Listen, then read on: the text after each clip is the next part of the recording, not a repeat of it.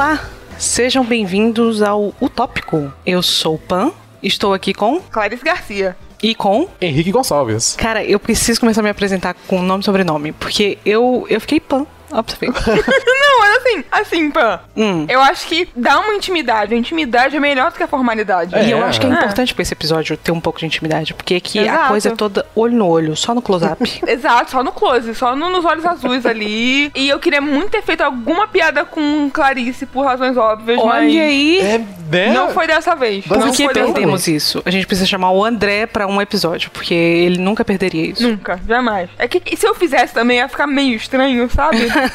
não sei. Tinha que ser depois que você falasse seu nome a gente falava Hello, Clarice. Pô, é. Exato, exato, exato. Mas assim, tá, tá ótimo, tá ótimo. Inclusive, a gente não falou do tema. A gente não falou do tema, já antecipou. atropelou tudo. Tá escrito no título, todo mundo já viu. Olha, olha, isso é verdade. Pra que falar que é redundante? Olha aí, vamos passar direto pro negócio.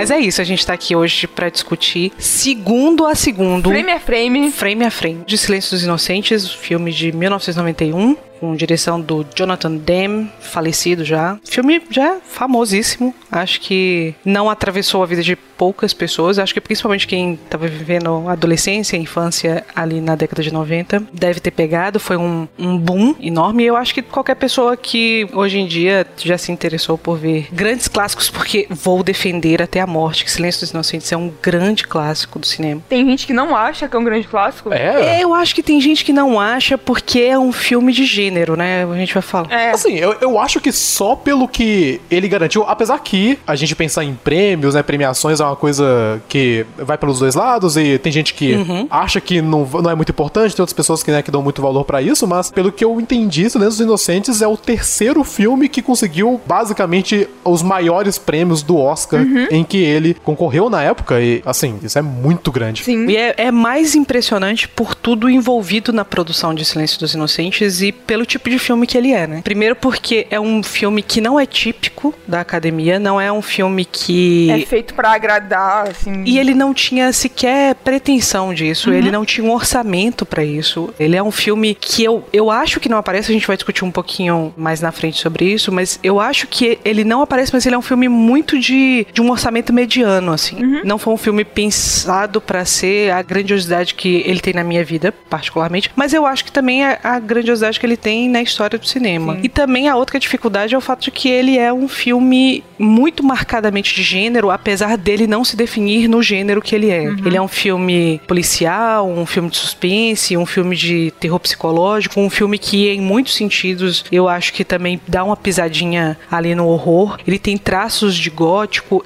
Mas ele não é um filme como é um filme de drama, um filme histórico, que você lê a sinopse, vê os atores envolvidos e você fala, ah, isso aqui é um filme que vai ter, que a gente vai ouvir conversas de Oscar sobre ele. Não é o caso de Silêncio dos Inocentes, ele nunca teve essa pretensão. Inclusive, ele foi lançado num, num período que não é um período em que filmes de Oscar, filmes que têm pretensão de premiação, é lançado, né? Ele foi lançado em fevereiro, inclusive ele foi lançado no Dia dos Namorados no, dos Estados Unidos. Caramba. É um filme que você vai pra assistir com seu amor. Ué, com Claro, certeza. É agarradinho ali. Isso. Depois um jantarzinho romântico e tal. Isso, uma coisinha gostosa. Carne, é, é é. super delicioso. É um negócio que dá vontade realmente de você ficar de conchinha com alguém depois. Exato. Mas eu queria, antes de mais nada, falar por que eu escolhi Silêncio dos Inocentes. E eu estou me sentindo muito tensa de ter escolhido depois. Porque Silêncio dos Inocentes é um dos meus filmes favoritos. Eu tenho uma verdadeira adoração pelo filme. Eu assisti eu não sei quantas vezes. Eu assisti absolutamente tudo envolvido com o universo de Silêncio dos Inocentes. Eu assisti a série Hannibal, eu assisti Manhunter, eu assisti Dragão Vermelho, Hannibal. Eu cheguei ao ponto de assistir Hannibal Rising, que é um filme horroroso, não assistam. Eu li os livros há muito tempo atrás, queria ter tido a oportunidade de relê-los agora, mas não rolou. E é um filme que eu assisti tantas vezes, mas tantas vezes que eu tenho é, algumas cenas, falas marcadas na minha cabeça. Quando eu tava revendo pra assistir o pra gravar o podcast, as cenas aconteciam e eu repetia as falas Caraca. junto com os Isso personagens. eu acho incrível, assim. Eu queria ter alguma mídia, algum, algum filme que eu já tivesse assistido tanto na minha vida a ponto de ter decorado as falas. Eu acho esse relacionamento que algumas pessoas têm com certos filmes muito impressionante, muito legal. É, e no caso de Silêncio dos Inocentes é um relacionamento abusivo, né?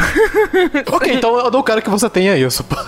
não, porque é um filme que eu acho que até pela maneira como ele é, foi pensado, é um filme que tá o tempo todo meio que te empurrando para trás, sabe? Uhum. Meio querendo que você se afaste. Mas eu não consigo não me sentir fascinada por ele. Tem uma questão da coisa que eu gosto mesmo. Eu, eu sou uma crime lover. Eu adoro coisas de, de crime. Eu adoro séries e filmes sobre investigação, serial killer. Eu adoro Sherlock Holmes, Agatha Christie, aquela porra toda. Adoro séries de, de dupla de policial, sabe? Eu tenho duplas de policiais favoritas. Então eu tenho uma atração por Silêncio dos Inocentes por todo esse caráter investigativo que ele tem, que é, se você for pensar bem, é a, a menor parte do filme. Uhum. E também eu tenho uma, uma adoração pelo filme, pela maneira como ele foi pensado. Mas assim, minha relação foi mudando ao longo do tempo. Mas antes de falar sobre a minha relação, como foi que nasceu a minha relação com Silêncio dos Inocentes, eu queria fazer uma sinopse do filme. Ok. Pra quem não assistiu, né, por algum motivo resolveu ser. Pra quem tava em coma esses anos todos, ou nasceu ontem, Isso. e tá com muita vontade de assistir Silêncio dos Inocentes, né?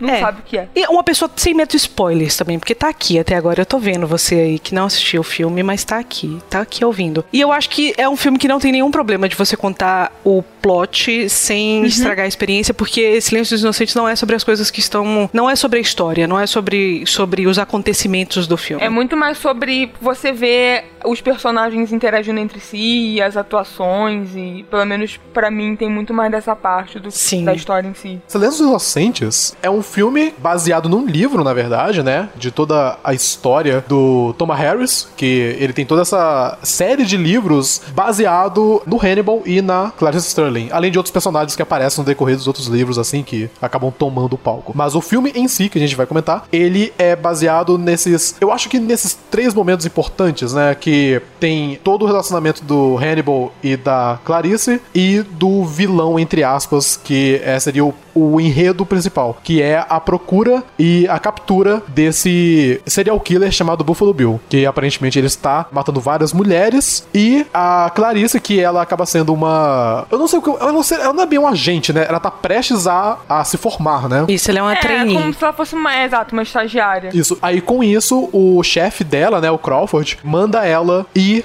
até o Hannibal para poder conversar e conseguir informações a respeito desse serial killer, já que o Hannibal ele está preso há oito anos, se não me engano, e ele é um cara muito inteligente, é um serial killer e um canibal, como se não bastasse. Olha que maravilha. E ele tem toda essa questão, né, de ele talvez saiba algo, talvez ele saiba algo sobre o próprio Buffalo Bill ou talvez ele saiba algo sobre a psique do Buffalo Bill. Acho que talvez uma das coisas mais interessantes do filme é o relacionamento entre a Clarice e o Hannibal. Uhum. Toda essa questão de mentor e, e, aprendiz de uma certa forma, e ao mesmo tempo uma certa disputa que existe, né, entre os dois, porque a gente não sabe exatamente. A, a Clarice, eu, eu, acho ela uma mulher muito foda, porque ela é combativa nos momentos corretos. Ela, ela não. Sim. Tipo, ela não fala não pra ninguém, ela, ela, tipo, ela responde do jeito certo, ela, ela realmente bate de frente com a galera que outros personagens talvez teriam muito medo de fazer isso. Então eu gosto muito do relacionamento entre eles. Enfim, é basicamente isso a sinopse do filme, né? Tem toda essa questão entre esses três personagens e mais toda o pessoal da FBI e a procura dessas vítimas que o Buffalo Bill está fazendo. E assim, essa sinopse já é interessante que ela vai de encontro com o que a Pan falou, porque não é um filme investigativo de tipo, oh meu Deus, mas quem está assassinando as pessoas? Ele já né, mostra de cara, não. Tem esse cara aqui, ele tá matando geral e essa investigadora e esse serial killer meio que vão se unir nessa união meio improvável para buscar isso. Então, né, ele foge também do esperado de um filme investigativo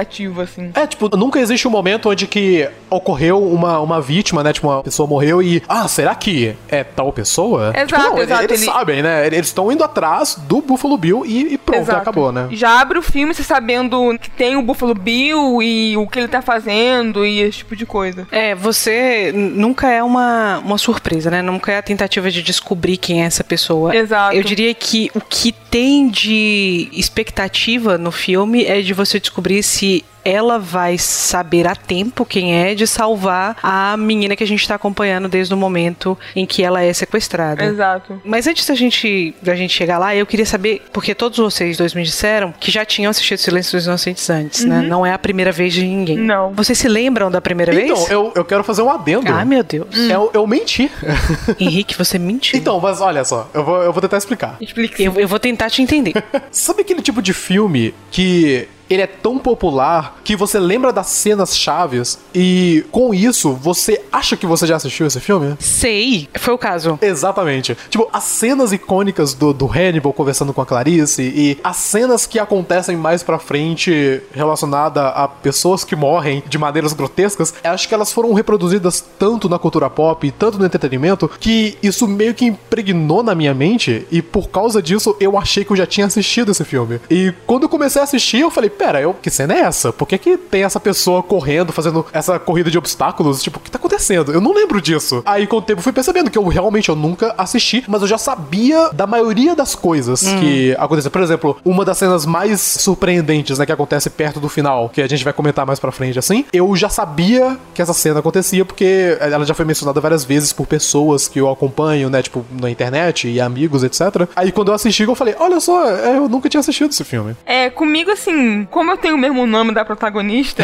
e, né, como é um filme um, um pouquinho popular, eu meio que já ouvi muito cedo sobre os Silêncios Inocentes. Eu acho que quando eu tinha, sei lá, uns 12 anos, eu lembro, eu lembro desse momento muito claramente, é muito engraçado. Tava, sei lá, na aula de informática da escola, e um do- dos caras que ficava na, nessa sala de informática, né, que cuidava da sala, ou, ou sei lá exatamente o que ele era, ele foi o primeiro momento que eu meio que ouvi mesmo falar do filme, ou que eu prestei atenção, porque ele fez alguma piada, assim, ou ele, né, tipo, me chamou como se fosse o Hamilton, ou alguma coisa assim. E aí eu lembro dele falar assim: ah, não, né, os Silêncios Inocentes e blá e tal. E aí eu meio que. Aí eu não, agora não, não sei os pormenores como eu, eu fui assistir o filme, se eu aluguei e tal, porque, né, isso era antes de, de você conseguir pegar os filmes no, no caminhão chamado internet.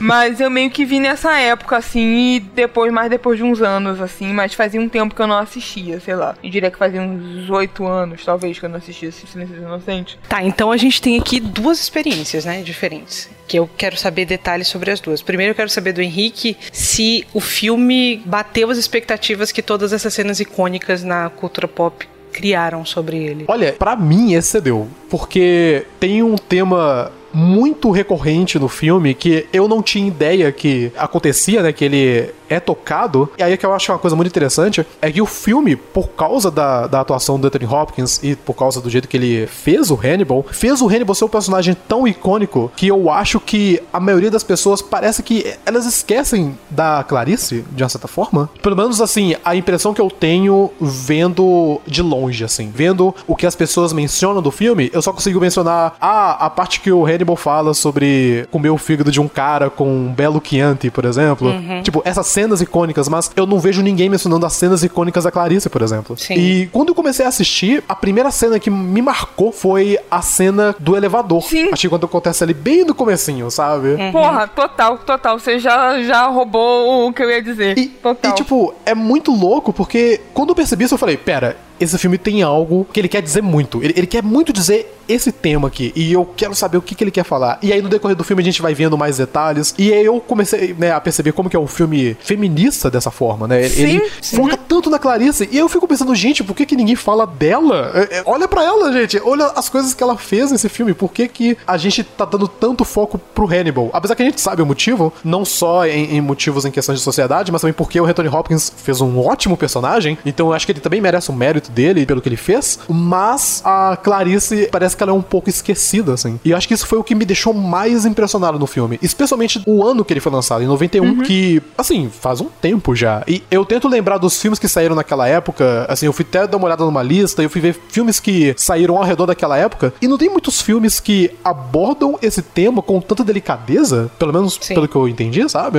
Então, eu- assim, pra mim excedeu as expectativas. Eu fico feliz. Acho que eu não tenho, assim, nada diferente para falar do que o Henrique falou, porque foi a terceira vez que eu assisti já com realmente com esse olhar mais voltado pro feminismo, né? Com mais leitura sobre o assunto, e era uma coisa que eu não tinha percebido das outras vezes, né? Por ser mais nova e por não ter, né, não ter muito conhecimento sobre o tema. E isso também me impressionou bastante. Era, era algo que não tava na minha memória. E eu acho que as pessoas. Eu não sei, eu posso estar enganada. Eu acho que não se fala tanto disso, ou, ou pelo menos de maneira mais geral, sabe? Como o Henrique falou, as pessoas só lembram muito do quanto Hannibal é icônico, mas esquecem da força da personagem da Clarice. É verdade. Mas antes da gente falar sobre, mais especificamente sobre os personagens e sobre as atuações, eu queria, Clarice, saber para você que viu o filme há muitos anos atrás, se o filme ainda se sustenta. Total. Como eu falei, eu acho que com esse meu olhar ele ficou ainda melhor, sabe? Porque é difícil você lembrar das suas impressões sobre algo que você já viu há tanto tempo, assim. Uhum. Talvez eu até já tivesse percebido esse viés que o filme faz sobre o machismo, mas não de forma tão aprofundada. E acho que com o pensamento que eu tenho hoje, com os ideais que eu tenho hoje, ele ficou ainda melhor, assim. E você, Henrique, você achou que é um filme que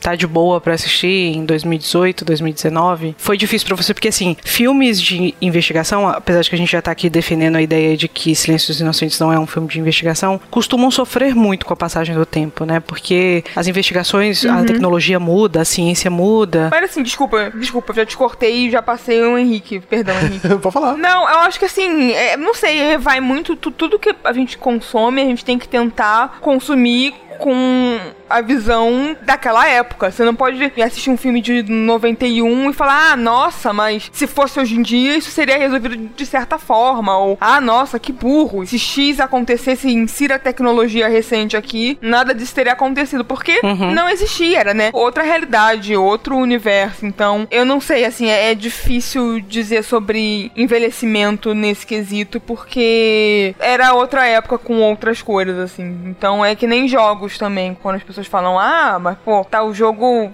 é horrível por causa disso e disso, mas, né, na época que ele foi lançado, existiam essas restrições, sabe? Essa. Como eu falei, qualquer mídia que você analisa, seja um jogo e tal, você tem que ser tolerante aos defeitos que são limitações ali da época e do tempo que ele foi publicado. Sim, isso que você falou sobre a gente se adequar à época que o filme foi lançado, né, que ele foi produzido, eu pensei muito nisso quando eu tava assistindo. Eu acho que o filme, ele, ele faz questão também de mostrar que ele é um filme daquela época, ele é um filme, pelo menos em questão de figurino e, e, questão do próprio andamento e até o enredo também, são os temas que eu acho bastante, né, progressistas, uhum. a ponto dele conseguir aguentar até hoje, mais de 25 anos, assim. Ele ainda consegue ser um filme muito atual por muitos dos temas que ele aborda. Agora, eu imagino que deve ter vários outros filmes que conseguem abordar, né, tipo, de maneiras diferentes, assim, o tema que ele quer falar, mas não dá para poder negar a maneira que esse filme conseguiu quebrar essa essas paredes. E, e, e abrir e pavimentar um, um, um caminho novo para esse tipo de filme, ainda abordando temas que não se encaixam à primeira vista. Toda essa ideia de, de ser um filme de investigação, né? Tipo, toda essa questão de, de, ser um filme de gênero, mas não é necessariamente um filme de gênero. Toda a ideia de, dessa procura desse assassino acaba sendo até diminuída por causa de outros temas, assim. Uhum. E não diminuída num sentido negativo, mas a gente entende qual é a razão que ah, os cineastas e o roteirista ele, ele quis fazer esse filme. E sobre o que você perguntou sobre essa questão, eu ainda acho que eles conseguem, esse filme consegue se manter muito bem. É um filme que ainda dá para poder recomendar para alguém que não viu ainda. Uhum. É, é, interessante você ter falado isso, Henrique, de dar para entender por que, que é que os roteiristas e os produtores quiseram fazer esse filme, porque é um filme marcado por histórias de gente que ia fazer, mas não fez. O filme, inicialmente, ele foi comprado pela Orion, que é a a produtora e a distribuidora, para ser dirigido e possivelmente estrelado pelo Gene Hackman. E o Gene Hackman, inclusive, chegou a, a pagar parte dos direitos de, de adaptação do filme. Caramba. Uhum. Não é um, um exagero completo o que acontece aqui, porque antes de Silêncio dos Inocentes, houve Manhunter, que é um, um filme do Michael Mann. Se eu não me engano, eu não tenho certeza, porque obviamente eu assisti o filme fora do tempo, Mas eu acho que o filme foi lançado direto na televisão. E esse Manhunter, ele conta a história do livro anterior a Silêncio dos Inocentes, que é O Dragão Vermelho, que muito tempo, inclusive depois do Silêncio dos Inocentes, já em 2002, o Brett Ratner, ele fez uma nova adaptação de Dragão Vermelho, é agora com o Edward Norton no papel que em Manhunter foi feito pelo William Peterson, que é o carinha de CSI. O Will Graham, né? É, ele fez Will Graham em Manhunter, mas em CSI ele era... O Gil Grissom. Gil Grissom. Eu assisti muito CSI na minha, na minha época. Eu também. Caraca, eu assisti muito CSI e não faço ideia. Mas enfim, prossiga. O Dragão Vermelho não tem Clarice. Dragão Vermelho, ele é um filme, é um livro sobre o personagem Will Graham, que na, em Manhunter foi feito pelo William Peterson, que é o Grissom de CSI, e que muito tempo depois essa mesma história foi readaptada num filme de 2002 pelo Brett Ratner, já depois de Silêncio dos Inocentes, com Edward Norton no lugar do William Peterson. É essa mesma história de Red Dragon, Dragão Vermelho, que é mais ou menos adaptada na série Hannibal, que tem como personagem principal o Mads, ele é o Hannibal lá, e o Hugh Dance, que é o Will Graham. Eu gosto desse paralelo, eu gosto da possibilidade de ter esse paralelo, porque na verdade o Hannibal, o personagem Hannibal, apesar de dele ser, ele tem uma cara pra cultura pop que é a cara do Anthony Hopkins, mas ele foi interpretado por três atores. Ele foi interpretado pelo Brian Cox em Manhunter e ele foi interpretado pelo Mads, que eu não vou me arriscar no sobrenome do Mads. Milkensen. Milkensen, sei lá, na série de TV Hannibal. Eu acho que valeria uma, a pena a gente fazer 15 episódios do tópico só para comparar as escolhas de, de atuação de cada um deles, porque são escolhas muito diferentes. É óbvio que o, o Mads ele tem um pouco mais de informação porque ele tá vindo depois dos outros dois. E aí ele, claro, ele eu acredito que ele conscientemente faz algumas adaptações da atuação dele para lembrar o personagem do Anthony Hopkins que tá marcado na nossa na nossa cabeça. Mas como eu disse, não era o Anthony Hopkins que deveria fazer o filme. À primeira vista, deveria ser o Gene Hackman. Ele ia dirigir o filme e ia atuar, provavelmente. Mas o Gene Hackman, depois de já ter contratado o roteirista, ele leu uma parte do roteiro do Ted Telly e achou que o filme era violento demais. E essa é uma história de Silêncio dos Inocentes, de gente que não quer fazer o Silêncio dos Inocentes porque acha o filme violento demais. Logo depois disso, entra o Jonathan Demme, que foi uma indicação da própria produtora, da Orion, e eles foi uma, foi uma completa aposta porque se você vê a filmografia do Jonathan Demme anterior e posterior a Silêncio dos Inocentes, você não vai dizer exatamente que ele é um diretor de thriller, que ele é um diretor que é capaz de criar a atmosfera que ele efetivamente criou em Silêncio dos Inocentes. E o próprio Jonathan Demme, ele teve resistência em gravar o filme porque ele achou que ele era um filme slasher. Ele achou que era um filme de violência gratuita. Ele foi convencido a gravar depois que alguém, eu acho que foi a- até o próprio Ted Telly, que convenceu ele a ler o livro e ele viu ali a possibilidade de explorar algo que é muito caro na filmografia dele, e muito caro a, a pessoa do Jonathan Demme, que era essa figura feminina central e de determinada força. E a gente vai voltar nessa coisa da- dessa figura central feminina de força, porque não é uma força como da strong female character, né? Não é uma, uma força tradicional. E além disso, há um componente moral na história de, de Silêncio dos Inocentes que interessava muito ao Jonathan Demme, mas ele não queria, por exemplo, a Judy Foster para fazer a Clarice. A primeira aposta dele foi a Michelle Pfeiffer. Caramba! Olha só. Pois é, porque se vocês derem uma passada pelo IMDB da Judy Foster, vocês vão perceber que ela fazia personagens muito diferentes do que é a Clarice é, em O Silêncio dos Inocentes. Ela fazia personagens que eram. Em Taxi Driver, por exemplo, ela faz uma menina que é completamente pra cima. Ela extravasa a alegria, a energia, ela grita. Não é exatamente alegria o que aquela menina tem, né? Mas enfim. Aliás, é, foi a primeira vez que eu vi a Jodie Foster em, em um filme, foi em, em Taxi Driver. O que, por mais que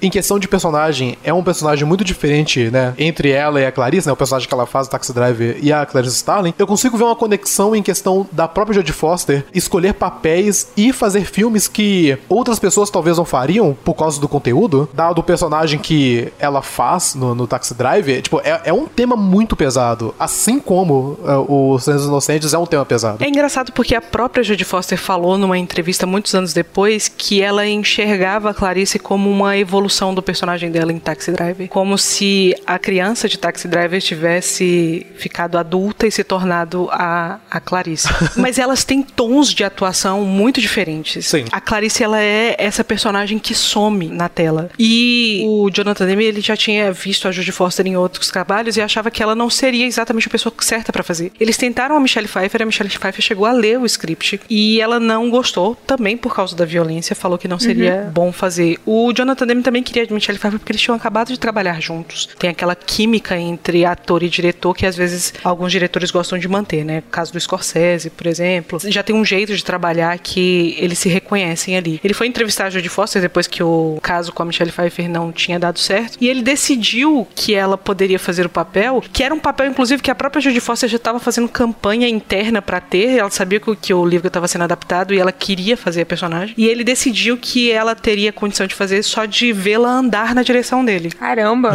Nossa. Caralho. E ela realmente tem um andar muito marcado, é uma coisa que a Judy Foster quando ela tá vindo, você fala, ela veio. Ela vem. Ela tá realmente vindo. E eu acho que eu, eu cheguei nisso tudo pra dizer que muitas pessoas passaram o papel e os trabalhos envolvendo o Silêncio dos Inocentes. Inclusive gente da própria produção, da produção de design, gente que, que trabalhava nos bastidores. Todo mundo tinha um pouco de receio porque é um tema ao mesmo tempo muito de tabu, né, muito controverso e também com um subtexto muito pesado, né? Você tá falando de coisas muito simples como canibalismo e gente que corta outras pessoas para fazer uma nova roupa é uma coisa muito tranquila. É, não, não só isso, né? Fazer nova roupa com mulheres, assim, um, um serial killer que especificamente mata mulheres para, né, É. fazer uma roupa com a pele dela. A Chris Zer, que é a pessoa que fez o design de produção, design de produção é a pessoa que é responsável pela. Pra falar de maneira simples, ela é a pessoa que organiza o cenário. Em Silêncio dos Inocentes, isso é muito claro. Por exemplo, ela é a pessoa que desenhou o corredor da prisão onde ele tá. Ela desenhou a cela. Ela foi ela que desenhou o jeito como as coisas iam ficar depois que ele é preso lá em Minnesota, Minneapolis. Ela que desenha aquela cena. Porra, foda. Ela é Uhum. responsável por isso. E ela disse para o Jonathan Demme que ele- ela estava tendo um pouco de dificuldade de trabalhar num filme que era basicamente sobre um homem matando mulheres. Aí é que tá essa coisa que o Henrique falou, né? Dá pra entender por que, que as pessoas resolveram fazer esse filme. Porque a maneira como o Jonathan Demme resolve convencer ela é dizendo isso pra ela. É um filme feminista. É um filme que tem um subtexto, um enorme subtexto feminista. Que não é perdido, eu acho que pelo contrário, ele é amplificado pelo fato de que os holofotes estão no Hannibal. Porque boa parte da vida da Clarice aqui no filme, nas duas horas de filme, é navegar nesse universo masculino. E não é um universo masculino só institucional do FBI, né? Ela tá sempre sendo interpelada pelo gênero dela em qualquer lugar que essa mulher esteja. Sim. Sim. Qualquer uma das locações em que ela teve, de uma certa maneira, o gênero dela tá marcando uma presença ali. Seja, seja isso de maneira gritante, como é o caso, por exemplo, dessa cena do elevador que o Henrique tá dizendo, que é uma cena que ocorre, eu acho que ela tem uma, uma tempo muito interessante, porque a primeira cena que a gente tem de Silêncio dos Inocentes são umas árvores secas num fundo nublado. Acho que desde a primeira cena, que é justamente uma mulher correndo sozinha Exato. numa floresta, você já sente. Medo, né? É, esse medo, essa- toda a opressão que o ambiente exerce sobre a figura feminina. Sim. Só que eu também acho muito interessante que, mesmo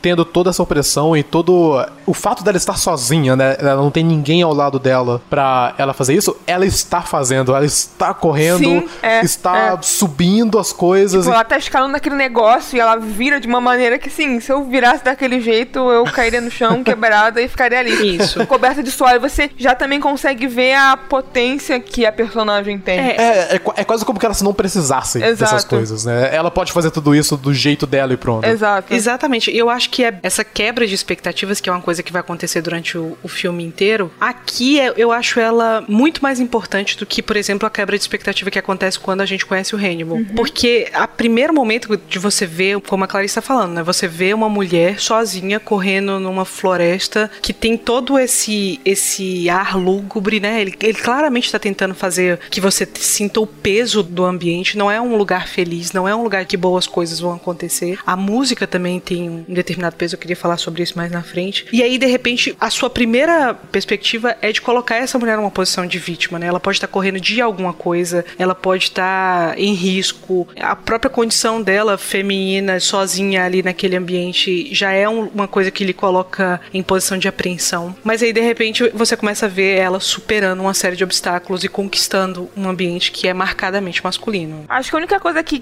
quebra primeiramente esse essa visão é porque você logo consegue ver no suéter dela que tá escrito FBI, né? Isso, logo depois que ela sobe a, a montanha. Então você já pensar, então, né? É outra coisa. É outra coisa. E aí exato. você meio que faz um ajuste das suas expectativas, né? Não é mais uma vítima, nem uma mulher frágil. Você ajusta suas expectativas para alguém que tem uma posição de autoridade que vai desvendar um mistério. Uhum. E aí ela vai quebrar essa expectativa também, né? Porque ela faz todo esse, esse processo até chegar nessa cena do Henrique, esse processo de conquista mesmo dos elementos, de conquista dos obstáculos, literalmente dos obstáculos, de estar num ambiente marcadamente masculino e ela é chamada, é inclusive a primeira frase do filme, né? A primeira vez que algo é dito no, no filme é o sobrenome dela e ela é chamada para ir ao escritório do Jack Crawford. Nesse processo de ir no escritório do Jack Crawford, tem uma cena que vai se repetir várias vezes no filme que são de homens olhando para ela com interesse sexual, né? Exato. O cara tá exato. escalando uma porra de uma corda, pendurado no ar, tendo que fazer um esforço tremendo, mas ela passa e ele claramente quebra o pescoço para ver ela passando. E tem toda a coisa também que ela tá numa posição vulnerável também com a vestimenta e por estar suada, sim. ou na cena do elevador de vermelho, que é algo de destaque, ela tá de cinza, ou né, eles estão arrumados. E a altura dela é, é. Sim, tão é. visível, assim, que é- ela é tão menor, né? Tipo, fisicamente, do que. Eu acho que eles devem ter colocado no casting call pessoas acima de 3 metros de altura. Porque é muita gente muito alta. E todo mundo olha pra ela de cima pra baixo, né? Pelo menos na cena do elevador, Exato. que a gente vê de longe, né? Então é muito. Olhe o que ela passa de uma maneira sutil, pelo menos, até o momento, Exato. né? Desses primeiros 4 minutos de filme. Isso. Ela entra num elevador sozinha, única mulher, num mar de homens altos, fortes, todos vestindo vermelho, como a Clarice falou, que é uma cor muito ameaçadora. E ela tá suada, pequena, com uma camisa cinza, tentando se misturar ali naquele universo. E até aí a pose quando ela entra no elevador, né, que ela olha pra cima, assim, ela para e né, ela sempre demonstrando o quanto ela não se deixa levar ou não se deixa bater, que é uma coisa que a gente comentou também anteriormente. É, e quando ela entra no escritório do Jack Crawford, é um outro momento em que você, ao mesmo tempo que você é chamado à realidade de que ela não é essa mulher poderosa que você espera pelo FBI escrito na camisa dela, ela não é uma agente ainda, né? Ela é uma trainee, ela é um estudante. Há a expectativa de que ela passe, ela não tá certa ainda, de que ela vai ser designada para a unidade de comportamento, que é a unidade onde ela quer trabalhar, que é a unidade do, do Jack Crawford. E você é novamente lembrado de uma sensação de, de não pertencimento. Primeiro porque ela tá sozinha na, no escritório do, do Jack Crawford com todos aqueles recortes de jornal sobre o Buffalo Bill, que é um, um homem que está atacando mulheres. E ela tá ali diante daquela cena. Como mencionamos, ele, ele retira a pele das mulheres. Então são imagens que realmente são, São. muito fortes. Não são apenas pessoas que foram assassinadas, né? São pessoas que foram esfoladas. Então é, é algo bem, bem marcante. É. E aí depois Jack Crawford entra e ele tá de terno, bem vestido, todo limpo e tudo mais, e ela tá suada, descabelada, vindo de, uma, de um treino físico lá. Então a disparidade entre eles não é só uma disparidade de hierarquia, mas também uma disparidade entre pessoas que parecem estar em, em condições diferentes. E ali ele faz algo com ela e a, a gente tem talvez o primeiro momento em que a gente percebe que ela não é uma pessoa comum. Porque o que o Jack Crawford está fazendo com ela, na verdade, é usando ela como isca. Sim. Ele quer que ela vá entregar esse documento pro Hannibal, que é teoricamente um questionário que eles estão fazendo para todos os serial killers, mas o Hannibal não foi, não respondeu, não tinha interesse de responder. Mas na verdade ele não quer isso. Ele quer saber se ele tem algo para dizer sobre o Buffalo Bill. Porque no livro anterior e no filme anterior, o Dragão Vermelho, o Jack Crawford usou desse mesmo expediente, na verdade, através do Will Graham, ele usou desse mesmo expediente para pegar o fada do dente lá, o Frank Dolerhat, de tentar obter as informações que o Hannibal teria através de pessoas com quem ele tenha interesse de conversar. Então, na verdade, aqui ele tá usando ela como isca. Só que ela faz questão de deixar muito claro para ele que ela tá entendendo qual é a intenção. Ela diz para ele, né, por que é um interesse agora? Ele tá preso há muito tempo, né? Pra que a urgência? E ele continua insistindo de que, na verdade, não, você só vai lá e faz a porra do seu trabalho. E ela vai fazer a, a, a porra, a porra do, do trabalho dela. e eu acho que eu vim caminhando com essa história até esse momento. Eu não vou fazer isso no, no filme todo, porque apesar de, de, achar que o filme merece ser analisado segundo a segundo, né, ficaria muito cansativo. São duas horas. Mas eu acho que até esse momento é muito importante falar do que o filme vai construindo, porque essa cena em que a Clarice e o Hannibal se encontram pela primeira vez é talvez uma das melhores cenas que o cinema já viu. Com certeza. Concordo. Com Como eu tinha falado né, no começo, é uma cena muito marcante, tão marcante que ela transcendeu o próprio filme. Várias cenas são mencionadas em outras formas de entretenimento, mas assistindo ela do início ao fim do filme é de outro mundo, sabe? Tipo, a maneira que os dois conversam com o outro e todo o andamento da cena, a maneira que a câmera é posicionada de acordo ao diálogo que os dois estão tendo. E é muito interessante, muito, muito legal como o roteiro apresenta os dois personagens e como vai meio que o domínio da cena vai pulando de um pro outro é, é, fascinante. E eu acho que é mais importante ainda quando a gente coloca em questão o que acontece um pouco antes da cena, que é o encontro dela com o, o Dr. Chilton, né? Uhum. E a gente vê como que o Chilton ele trata ela e trata o Hannibal, porque ele trata o Hannibal como se fosse um, um prêmio, né? Ele, ele, até fala, tipo, ah, não, é, é muito raro ter um desses assim com a gente. Então ele trata com uma pequenez tão relevante assim, então ele não trata com nada, basicamente. E a maneira que ele conversa com a Clarice e é muito mais direta a, a, a maneira que ele trata ela, né? Tipo, é, é muito mais nojento e Nossa, dá raiva o jeito que ele conversa com ela. É, é creepy, é estranho, é, é, é muito. Uh, sabe? É, acho que é nojento mesmo. Acho que nojento é a melhor palavra. Assim. Eu ousaria dizer que é uma das coisas mais nojentas do filme, mais nojenta do que pessoas sem pele, Eu tava assistindo um vídeo, né, quando eu tava pesquisando um pouco mais sobre, sobre o filme e tal, né, pra gente poder falar sobre aqui. Tem um dos vídeos que eles mencionam uma coisa que acontece muito no filme é que quando esses personagens, é, especialmente os masculinos, estão falando com a Clarice, né, estão falando para ela, a câmera é direcionada a ele, diretamente. É como se né, fosse o espectador olhando pro personagem, né? Tipo, uhum, olhando pro uhum. Shilton, pro Hannibal e tudo mais. Quando é a vez da Clarice falar, a câmera ela tá muito mais ao lado. É realmente colocando a gente no lugar da Clarice. Uhum. Então, quando o Shilton tá sendo uma pessoa extremamente nojenta, mesmo eu não tendo a, a experiência pessoal por não ser uma mulher, eu consigo sentir, pelo menos de um nível onde que eu tenho vontade de socar a cara dele. Sim. É muito inteligente isso. E agora que você mencionou isso rapidamente, eu acho que você sendo mulher, esse filme é sempre tenso do início ao fim, porque até as cenas que não são de tensão ou que, que não são claramente para deixar o telespectador tenso, elas são tensas, porque tem todo esse momento dele falando com ela de uma forma absolutamente asquerosa e ela descendo naquele corredor e todos os presos mais mais perigosos estão ali falando também absurdos para ela, sabe? É tudo muito muito, sabe, angustiante. O encontro dela com ele, na verdade, começa na sala do Jack Crawford. A gente fica sabendo sobre o Hannibal, e isso eu acho que é um, uma coisa sensacional que o Ted Telly faz no roteiro. Porque o leitor do livro Silêncio dos Inocentes, a expectativa do, do escritor, né, a expectativa do, do Thomas Harris, é que ele já conhecesse o Hannibal do, do livro anterior, Dragão Vermelho. Uhum. Eu acho que o Ted Telly não tinha nenhuma expectativa de que a pessoa que está assistindo aqui pela primeira vez tivesse assistido Manhunter. Então, esse processo de construir a maldade do Hannibal, que é. A gente está falando de um filme em que existe um serial killer que está com uma pessoa em cativeiro e esse serial killer tira partes da pele das mulheres. Não existe nenhuma pista sobre ele e mesmo assim esse indivíduo não é a coisa mais assustadora de Silêncio dos Inocentes. A coisa mais assustadora de Silêncio dos Inocentes é um cara que tá preso. Sim. E eu acho que é muito importante porque assim, o Anthony Hopkins ele tem 15 minutos de tela em Silêncio dos Inocentes, que é um filme de duas horas e tanto. Nesses 15 minutos de tela, eles precisam construir o ápice da maldade que esse cara representa. E eles começam a construir isso antes mesmo de você da gente ver ele. Eles começam a construir isso lá na sala do Jack Crawford quando o Jack Crawford, quando tá dizendo para ela qual é o, o trabalho para o qual ele vai mandar ela fazer, a primeira pergunta que ele faz para ela sobre o Hannibal, antes ainda de dizer o nome dele, ele pergunta: Você se assusta facilmente? E aí ela diz que não. E a partir disso ele diz: Ah, então você vai encontrar o Hannibal, você tem que seguir todas as regras de segurança. E isso é uma coisa que é repetida porque a Clarice, durante o, o filme inteiro, todas as vezes que ela vai encontrar com o Hannibal, alguém lembra ela das regras. E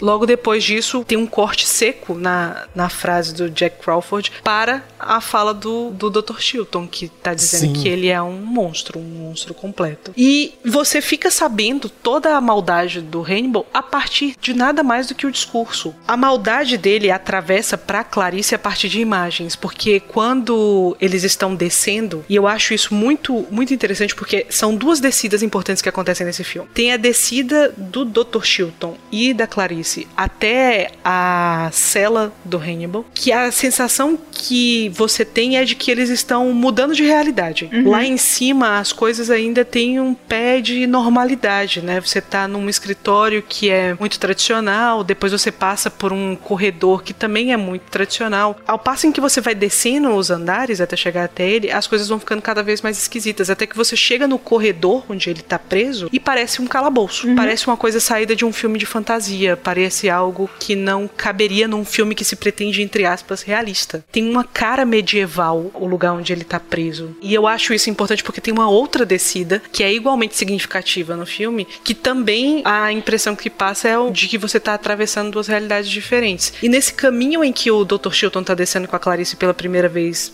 para chegar na cela do, do Hannibal, ele vai contando as regras, e a primeira regra que ele diz para ela que é não se aproxime do vidro, não toque no vidro, e daí por diante ele vai falando todas as outras coisas. Ele menciona todas essas coisas, e no decorrer do filme, ela meio que quebra todas essas regras. Absolutamente Do início ao fim, ela quebrou essas regras. Nesse momento, assim, ela já vai quebrar é, as regras. E isso é importante, mas assim, no primeiro momento em que ela quebra as regras, que é essa de se aproximar do vidro, a diferença para as regras que ela ela vai quebrar depois é que aqui, nesse primeiro momento, é para estabelecer a dominância do Hannibal. É para estabelecer que ele tem tanto poder de que a coisa que ela ouviu há 15 segundos atrás, ele vai fazer ela romper. Sim. Que é algo que deveria estar tá no interesse dela, de manter a sanidade mental, de manter a segurança dela. Mas ali tem uma dupla coisa que o próprio Hannibal vai ler na Clarice, que por um lado é a vontade dele de estabelecer poder e controle. Ele quer estar no controle da situação, apesar de que ele é o cara que tá preso. Ao mesmo tempo, ela quer dar isso para ele e ela brinca com isso. Logo nessa, nesse primeiro encontro deles dois, quer dizer, ela vai cedendo ao interesse dele para conseguir o que ela quer. Porque ela é ambiciosa e o Hannibal lê isso nela. Ele fala: você tem interesse de ascender, de conquistar mais, de sair de uma condição e ir galgando espaço. No livro, eu acho que ele leva isso para um outro lugar e eu acho que o filme faz uma, uma escolha melhor. Mas aqui eu acho impressionante que a Clarice vem descendo com Jack Crawford, a gente tem que lembrar, ela é uma trainee, ela acabou de, de sair de uma corrida, tá ainda um bebê do FBI. E ele vem paulatinamente falando para ela sobre os riscos que se corre de estar ali com esse cara. E ele chega no final e diz: Olha, eu tô dizendo isso tudo para você por causa disso. E aí ele vai falar que teve uma enfermeira, né? O Hannibal se sentiu mal em um determinado momento lá da vida dele, foi levado para fazer uns exames e ele precisava fazer um eletro. Para isso ele precisava tirar a máscara, a máscara famosa. E nesse intervalo de tempo ele acabou é, atacando a enfermeira, desfigurando ela. Ele narra pra gente, são só palavras. Pra Clarice, ele mostra. Ele mostra com uma foto. E isso que é uma coisa muito legal, é que mostra pra Clarice a gente não vê, não é por medo de ser algo muito horrível, porque alguns minutos atrás a gente estava vendo pessoas esfoladas, né? Tipo, Sim. em questões de fotos. Então, é mais uma questão de nós não vamos mostrar porque é muito mais interessante não mostrar. É muito mais interessante Sim. ouvir, né, o que o Shieldon tá falando e imaginar na nossa cabeça o quão horrível foi o estrago que o Hannibal fez com a enfermeira. Sim, e você só fica sabendo disso pela reação da Judy Foster, que eu acho que é um dos primeiros momentos em que a gente percebe que para mim fica da genialidade da, da atuação dela e também por causa da luz, né? Na hora que ele foca no olho dela, a luz que tá vindo do corredor que é para qual eles vão entrar é uma luz muito vermelha, dá uma, uma sensação esquisita e tal. Mas eu acho que é importante que até esse momento todas as informações que a gente tem sobre esse indivíduo que representa esse cume da maldade, né? De quem todo mundo tem medo, inclusive de falar com, são coisas discursivas. A maldade dele ele, a condição de, de psicopata, de serial killer, de uma pessoa que foge aos padrões e à normalidade do comportamento humano, pra gente é construída a partir de nada mais do que relato. E isso já é o suficiente. Mais do que isso, é suficiente o que o Anthony Hopkins e o Jonathan Demme, com a equipe dele, constroem logo depois, porque a gente entra nessa coisa que é esse calabouço. Ele é o último, a cela dele é a última do corredor. A gente vai passando por celas onde há pessoas completamente loucas, gente que não tem nenhuma reação quando ela passa. Uhum. Tem o cara que cumprimenta ela numa boa, mas você vê logo que o cara não tá de bem com a vida. Tem o Miggs logo depois, que é o, o cara que tá pulando, pulando dentro da cela. E aí vale acrescentar que nisso também, quando chega a cela do Hamilton, meio que volta à normalidade. O que, que eu falei? É Hamilton. Caraca, de novo! Eu falei isso com o André e ele me sacaneou tanto, que pra mim é tão parecido. Eu também acho. Eu acho que em todos os sentidos eles são muito parecidos. Mas enfim, e acho que vale acrescentar que quando ela chega na, na cela do Hannibal, é, a cela dele volta à normalidade, ou, ou pelo menos ela é diferente das demais, porque ela é uma cela mais arrumada, de certa forma, ela é uma cela que, ao invés das grades, você tem né, uma parede de vidro. Né, iluminada, ao contrário das três anteriores, você vê uhum. tudo lá dentro, o cara tá um brinco de pessoa lá dentro, cabelo arrumado, muito bem postado, em pé, cumprimenta a Clarice com, com muita deferência, as coisas dele lá dentro da cela estão muito organizadas e tal. Parece muito o oposto do que você esperaria, né? Claro que eu acho que a maioria das, das pessoas que assiste hoje pela primeira vez não tem nenhuma expectativa de encontrar uma pessoa completamente louca. Não tem expectativa de encontrar um Buffalo Bill, por exemplo, dentro da cela. Ah, sim. Porque o Hannibal já penetrou completamente na cultura pop e as pessoas já sabem o que esperar. Sim, né? mas assim, ainda assim é interessante esse contraste do, como você falou, do sujo, do medieval, das pessoas claramente, né, dos presos claramente desconcertados ou, ou que você olha e você diz que claramente tem algo errado com eles, em contrapartida com o, o maior dos assassinos, dos monstros, de uma maneira tão limpa e, e centrada e, né, como você falou, cordial, gentil. Isso. E tem uma coisa que eu acho impressionante nessa cena é porque logo depois que eles dois começam a trocar informações, é como eu disse, a Clarice ela parece muito inocente e inexperiente, mas ela tem um feeling, uma determinada in... intuição, é, uma determinada é. intuição é. de como seguir o caminho. E ela meio que entende que é na relação do Hannibal logo no começo, ela entende que é uma relação em que ela precisa primeiro deixar ele se sentir bem com ele mesmo, uhum. precisa assegurar de que ele está no poder, assegurar o ego dele e tudo mais, e que nessa nessa relação ela vai conseguir coisas em troca. Então logo no começo ela tá ali, ele faz que questão de dizer que ela não é uma agente de verdade, de que ela é uma, uma cachorrinha, uma coisa assim. Ele usa uma, uma expressãozinha para dizer que ela é uma cria do Jack Crawford, uhum. ou seja, de que ela é alguém que não precisa ser considerada. Né? E ele fica até um pouco indignado de como assim, o cara me mandou uma trainee. E ela brinca com isso. Ela fala: "Não, mas é porque ele quer saber se a partir da sua avaliação se eu tenho condição realmente de ser um agente. Ele quer fazer a minha avaliação através de você. Ela tá ali segurando a, a dominância dele. E aí, em um determinado momento, eles dois se desentendem. E isso acontece, o momento de desentendimento deles deles dois acontece depois dela conseguir uma vitória. E nessa primeira vitória dela, que é o fato de que ele aceita receber os papéis do questionário, em primeiro momento ele fala: Não, você estava indo bem, mas aí você perdeu um pouco o jeito e desse jeito não vai funcionar. Mas logo depois eles vão trocando informações e aí ele aceita receber uhum. os papéis do, do questionário. Nesse momento, vale muito a pena. Pode prestar atenção, presta atenção com muito detalhe. Não é, é de, não é fácil perder, porque é, a maior parte do filme se passa em closes. Que a Judy Foster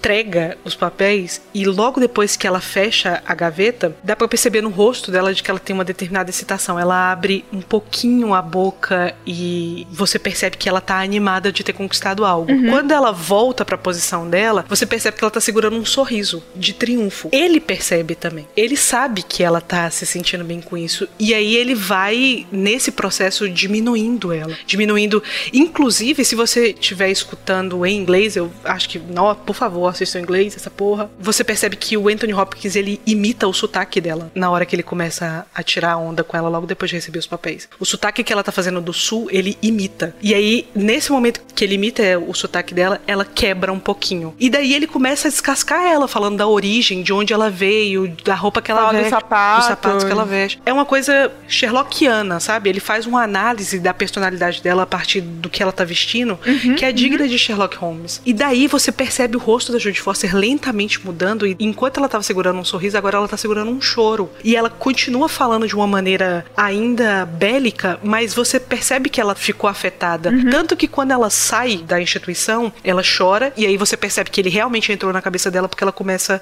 a reviver os momentos com o pai. Mas o que eu acho mais sensacional nisso é porque uma das coisas que ele fala pra poder diminuí-la é sobre a roupa dela. O Hannibal, ele é um personagem de muita classe, de muito refinamento. Você sabe disso não só pela maneira como ele vai aparecer, né? Ele aparece muito bem cuidado, mas o jeito como ele ameaça a Clarice falando do, do Chianti, do cara do senso que ele comeu com favas, você percebe que ele é um cara de gosto refinado. Sim. E o que eu acho interessante é que ela, obviamente, tá usando talvez, provavelmente, a melhor roupa dela. E a Colleen Atwood, que é a pessoa responsável por fazer o figurino de Hannibal, eu não tenho certeza porque eu nunca vi ela falar sobre isso. Eu sei que que ela falou é que a preocupação dela era de tentar tornar as roupas atemporais e eu acho que ela consegue isso. Você vê hoje, tem os cortes de cabelo e tal, mas as roupas mesmo não são algo que chamam muita atenção como datadas. Mas a roupa da Clarice, eu, eu nunca vi ela falar sobre isso, mas ela parece um pouco folgada. Ela parece uma Sim. roupa que, né, não, não é exatamente do tamanho dela. Eu fiquei na dúvida se era realmente folgada ou se era algo realmente dos anos 80, por causa de, sei lá, ombreira e esse tipo de coisa que as roupas geralmente eram mais folgadas, ou é essa a imagem que eu tenho, É, sabe? é verdade, assim, a, a roupa dela tem uma ombreira, né, que é significativa da época também. Mas eu acho que mais do que isso, me parece que a roupa dela seria como se fosse uma roupa chique que você comprou, mas que não é completamente no seu tamanho, sabe? Tá Sim, bom em sim, alguns é. lugares e não muito bom em outros. É, porque tem aquela coisa, né? Tipo, dá pra poder usar mais vezes, né? Se tiver meio Exato. apertado, não tem como. Então... Exato, é. E assim, uma coisa que provavelmente foi proposital, eu não sei, ou posso estar falando bobagem, por causa acho que do período também, do, do quanto tempo se passa, mas ela não tem uma variedade de roupas Não. também. Ela tem a roupa, né, arrumada dela, ela tem lá o uniforme que ela tava usando na academia, lá no, no FBI, ou seja o que for. Uhum. E depois, sei lá, acho que mais uma, uma muda de roupa e não, não tem também, sabe? É, eu acho que isso é intencional. Uhum. Eu acho que eles queriam mostrar que ela vem de uma realidade sem muito poder aquisitivo, mas que ela tá tentando,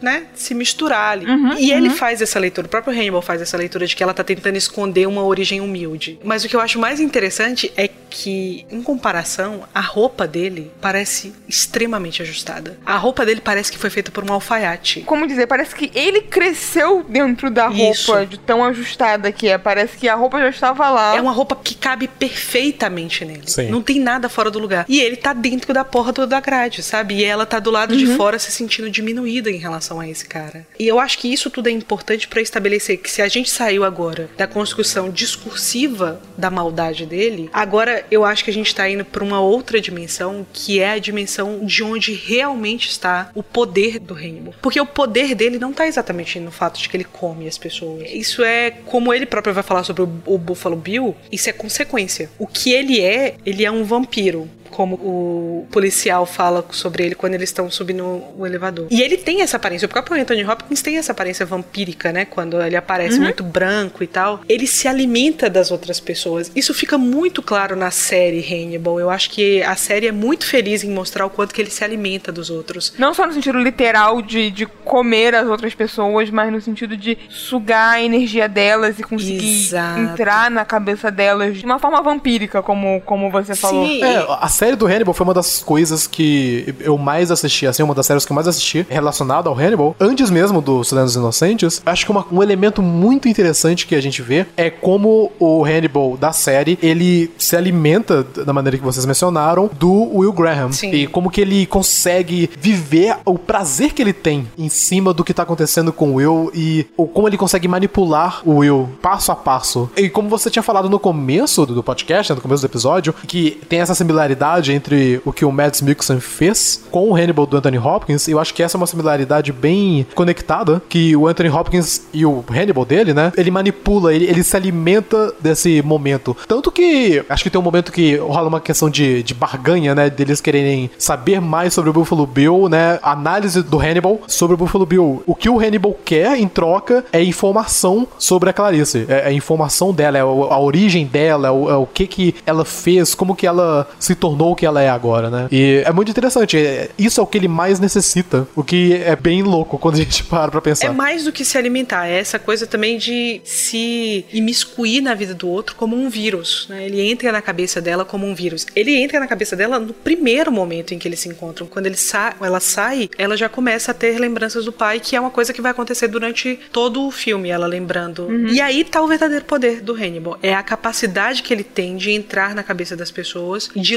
com precisão. E esse tipo de poder não conhece o limite da grade, não pode ser contido. Tanto não pode ser contido que mesmo preso ele causa uma morte que é a morte do vizinho dele de cela, né? Quando a Clarice está saindo, o vizinho dele de cela, que é um louco completo, acaba jogando sêmen no rosto dela. Sim. E isso ofende profundamente o Hannibal, porque como eu disse, ele é um homem de muito refinamento, de muita classe, de uhum. muita elegância. Isso também fica muito claro na série, muito mais do que aqui, obviamente, porque a gente tá vendo ele preso, né? E isso ofende ele. E nessa ofensa, que ele sente, ele acaba fornecendo uma informação para Clarice. Ou seja, para ela foi ótimo porque conseguiu a informação que ela queria. Não foi ótimo receber um sêmen no rosto, não é? Ah, não, é. Não foi, foi isso que eu quis um preço meio, meio caro a se pagar, mas enfim. Só que aquilo ofende tanto que ele provoca a morte do cara só de falar com ele. Gente, é, isso explodiu minha cabeça, assim. Sim. O fato dele ter feito isso apenas com as palavras dele, ele não teve que fazer nada. É, é impressionante. E aí é que tá a coisa, porque para mim o motivo pelo qual a Clarice, ela, a personagem da Clarice, ela é esquecida em relação ao personagem do Hannibal. Porque ele é um vilão de história em quadrinho. Uhum. E ela é uma pessoa absolutamente normal. Ela vai se tornar uma heroína só no final. E mesmo o momento dela de se tornar uma heroína, porque a gente, o que a gente tá acompanhando aqui é um, um processo, né? A gente tá acompanhando o processo dela de se tornar um agente, de sair da condição de trainee para a condição de agente. Eu devo lembrar para as pessoas que assistiram Dragão Vermelho ou para quem leram Dragão Vermelho que o Will Graham,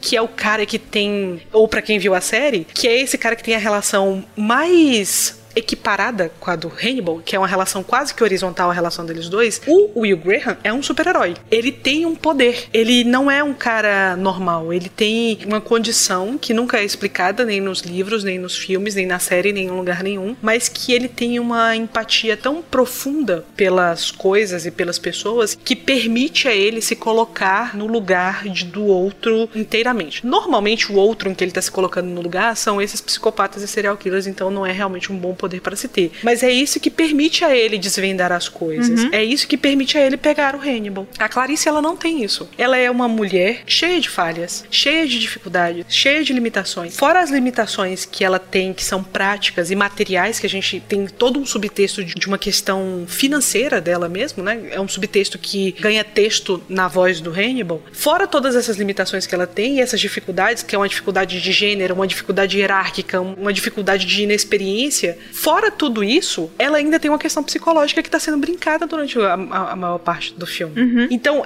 a gente está acompanhando o processo dela de se tornar uma agente e, portanto, uma heroína, porque tem uma mulher refém. É um conto lésbico, praticamente, esse negócio. Porque a, a heroína vai salvar a mocinha. Caraca, Pan, eu não tinha pensado por esse viés. não é? Incrível, que incrível, que incrível. Parabéns. Então, mas a gente está acompanhando esse processo dela de se tornar essa figura através dos trancos e barrancos, e mesmo quando ela vai desvendar o caso, quando é o momento dela de brilhar, até ali ela tá lutando contra tudo e contra todos, inclusive contra os elementos, né? E eu acho que é por isso que o Hannibal ganha tanto mais destaque. Uma parte tem do fato de que ele é esse personagem Sherlockiano, né? De que sabe tudo uhum. e tal. Ele tem uma inteligência fora do comum, e isso tá tá fora de questão. Fora isso, tem o fato de que ele é um cara que come pessoas. Quer dizer, ele é uma pessoa com uma suposta estabilidade mental, né? Porque é um cara funcional, absolutamente funcional, muito inteligente, que tinha uma vida regrada e tudo mais. A única único detalhe é que ele come gente, único mas detalhe. tirando isso,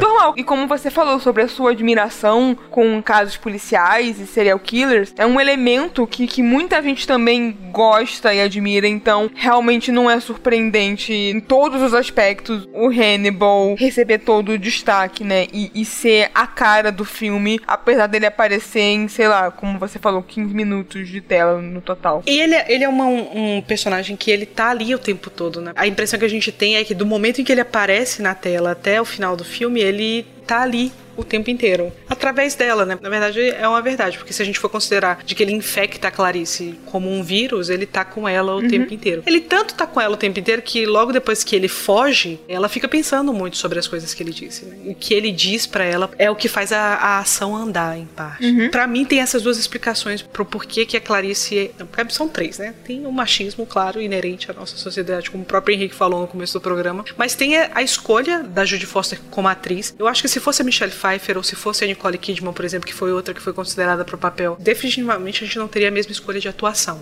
Porque a Judy Foster, ela é uma atriz que, logo depois de Silêncio dos Inocentes, antes não, antes ela ainda tinha algumas marcas, assim, de técnica e tudo mais. Mas eu acho que de, de Silêncio dos Inocentes em diante, mas principalmente em Silêncio dos Inocentes, ela é uma atriz que a grande marca da atuação dela é que não tem marcas. Parece que ela tá sendo só ela mesma. São poucos gestos, são poucas marcações. É muito diferente, por exemplo, se a gente for fazer essa comparação, por exemplo, com o Anthony Hopkins, ele tá fazendo escolhas claras de atuação, né? A postura sempre ereta, essa tentativa que ele tem de modular as piscadas de olho de acordo com a situação. Porque existe uma história que o Anthony Hopkins conta por aí, porque depois que Hannibal virou o que virou, o Anthony Hopkins andou aumentando um pouco a importância das coisas aqui. é preciso que se diga isso. Mas assim, se eu fosse ele, eu faria o mesmo. É, eu também. Porque, afinal de contas, Então, eu ia né? dizer que faz todo sentido ele fazer isso, porque é, difícil você pensar nisso olhando pra quem é o Anthony Hopkins hoje, mas o personagem do Hannibal mudou a carreira dele. Ele não era primeiro um ator de cinema, cinemão. Ele não era muito conhecido nos Estados Unidos, ele basicamente fazia peças e filmes ingleses. Eu acho que na época de Silêncio dos Inocentes, a coisa mais famosa que o Anthony Hopkins fez foi é, O Homem-Elefante. E o Hannibal mudou completamente a vida dele. Então faz sentido realmente que ele tenha né, exagerado um pouco as coisas. Porque, por exemplo, tem uma história que o Anthony Hopkins conta de que ele só pisca uma vez no filme. Isso não é verdade.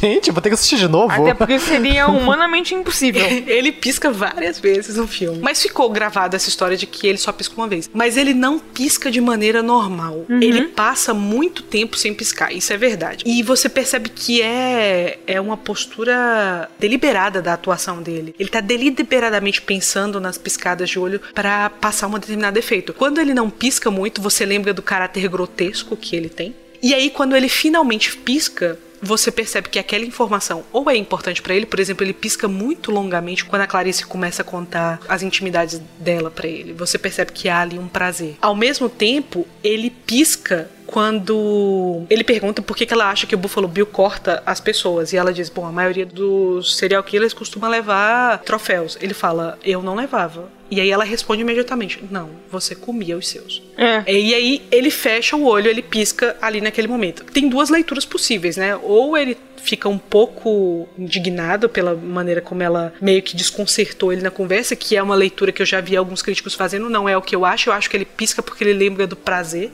de comer as pessoas. Mas ele pisca, ele comparando com a Judy Foster, ela não faz essas marcações claras na atuação dela. Uma comparação que eu acho muito feliz entre a Judy Foster e a atrizes de hoje em dia, pra quem não acompanha muito a carreira dela, é a Kristen Stewart. Ela atua de um jeito muito parecido com o que a Judy Foster atuava nessa época e como ela atua em Silêncio dos Inocentes. Que é interessante comparar porque as duas já trabalharam juntas quando a Kristen Stewart não era a Kristen Stewart que nós conhecemos, né? Ela era só a atriz lá do, do quadro Pânico. Elas atuaram juntas. Não, em- olha, e quando, quando eu descobri que a Kristen Stewart era a guria do quadro Pânico, eu fiquei muito.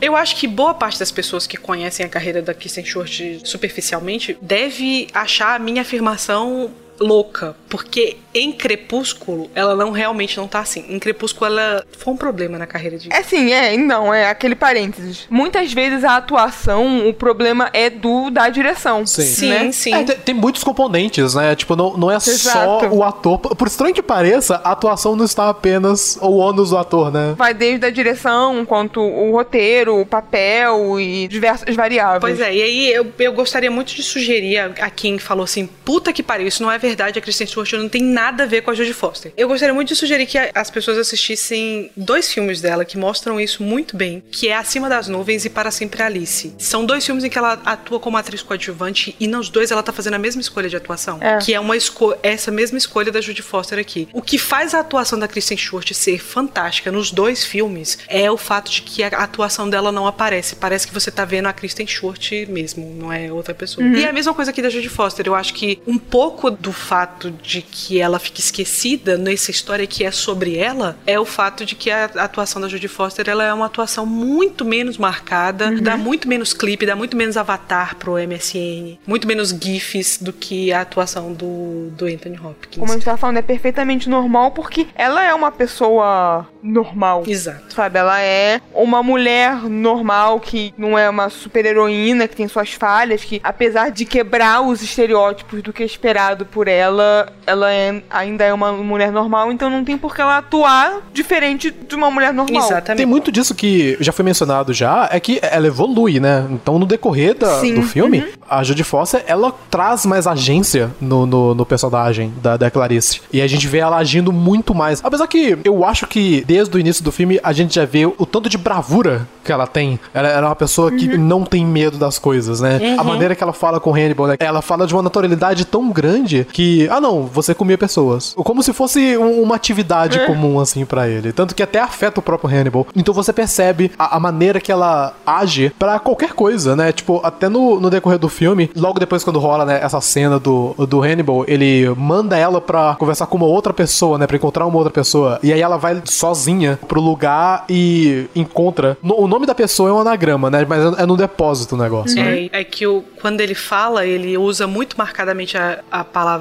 yourself, e aí a Clarice acha aquilo estranho, acha que é. Ah, sim. uhum. e o nome do, do depósito é yourself. E o nome da mulher que ele falou é um anagrama para o, o que resta de mim. Isso, Que são mesmo. os itens do, do Hannibal que estão guardados nesse, nesse depósito. Essa cena do depósito é muito boa também pra mostrar essa coisa meio masculina, porque obviamente ele tá preso há muito tempo e a porta tá emperrada. Ela não consegue abrir de primeira e eu acho muito boa a escolha que acontece aqui. Porque assim, ela não consegue abrir a porta, pede ajuda ao dono e o dono é um velhinho. E ele fala: Ah, você pode voltar amanhã com meu filho. Aí ela pergunta se o, o motorista dele não vai ajudar. E ela, ela fala que o motorista dele. Ele fala que o motorista dele não detesta trabalho físico. Ao invés de simplesmente assumir uma força física que ela não tem e levantar aquela porra de qualquer jeito, Aham. o que eles fazem é mostrar que a força dela, que é isso que eu queria dizer, que ela não é uma, uma personagem feminina forte tradicional. A força dela não tá nessa, nessa coisa de conquistar o mundo masculino a partir dos paradigmas masculinos. Ela não tá interessada nessa, nessa coisa da força, ela não tá interessada em bater de frente. O que ela quer é usar o trato feminino, o que ela quer, obviamente, não conscientemente, né? Mas assim, como ela é pensada enquanto personagem, é usar as características do feminino para poder superar um mundo masculinizado. E ela simplesmente fala: espera aqui, vai lá no carro, pega uma. que não é um macaco, Macaco, né? é. E aí ela levanta a, a porta com a ajuda do macaco. Ela até se machuca, né, no processo, né? Ela Sim, corta um pouco Sim, a... quando ela vai passar, ela corta a perna. Que depois o Hannibal sente o cheiro porque ele é dessa pessoa, né? Você começa a perceber. Sabe quando tem Wikipédia de super-herói e aí tem uma parte da tabela que é superpoderes. Aí você fica marcando os superpoderes do Hannibal. Um deles é que ele tem um olfato muito aguçado porque ele consegue sentir o perfume que ela tá usando. Exato. Na verdade, a primeira coisa que ele fala quando ela chega em frente à cela é porque, né, antes ela passou e um cara falou assim: Ah, eu sinto o cheiro da, da sua buceta, um negócio assim. Popoca. E aí ele fala assim, nossa, não, eu sinto cheiro. Aí ele fala o perfume, o creme que ela já usou. Da semana e, tipo, ele fala um passada. negócio. Exato, exato. Ele não fala nem do que ela tá usando agora. Ele fala do que ela já usou antes. Eu fico, Eita. caralho. pois é, é um, é um dos, um dos superpoderes dele, assim. Essa cena também é muito boa pra mostrar como a Clarice, como a força dela tá em, em outras coisas. E como ela não é uma personagem feminina tradicional. Tem duas coisas que ele pergunta. Primeiro é esse, né? Quando, ele, quando ela chega, o cara grita de lá, eu posso sentir o cheiro da sua pipoca. E aí ele pergunta, o que que foi que ele disse? E assim, o cara tá sentado do lado dele. Ele obviamente ouviu o que, que o cara tava falando. E aí ela diz, ela repete imediatamente, assim, sem nenhum, É. nenhum tremor. Pudor, não- sem É, nada, assim, Não é, é é. algo que vai causar efeito a ela. E ele quer fazer pra poder assegurar a dominância, né? Pra assegurar poder, Pra dizer pra ela, vou te colocar numa posição desconfortável. Ele não consegue fazer isso. Uhum. Ela percebe muito cedo que ele continua insistindo nessas questões sexuais. Ela começa a mostrar pra ele que pra ela não há pudor nisso. O pudor Uhum. dela tá em outra história, né? Que é a história dos cordeiros. Quando também ele questiona a relação dela com Jack Crawford. E é uma leitura boa. Eu acho bom que ele fale isso, porque eu acho que uma parte do público pode ter essa impressão de que o Jack Crawford tá dando esse, esse tipo de liberdade, esse tipo de coisa pra ela, não por causa dos méritos que ela tem, mas por causa de um afeto ou de um interesse erótico ou sexual.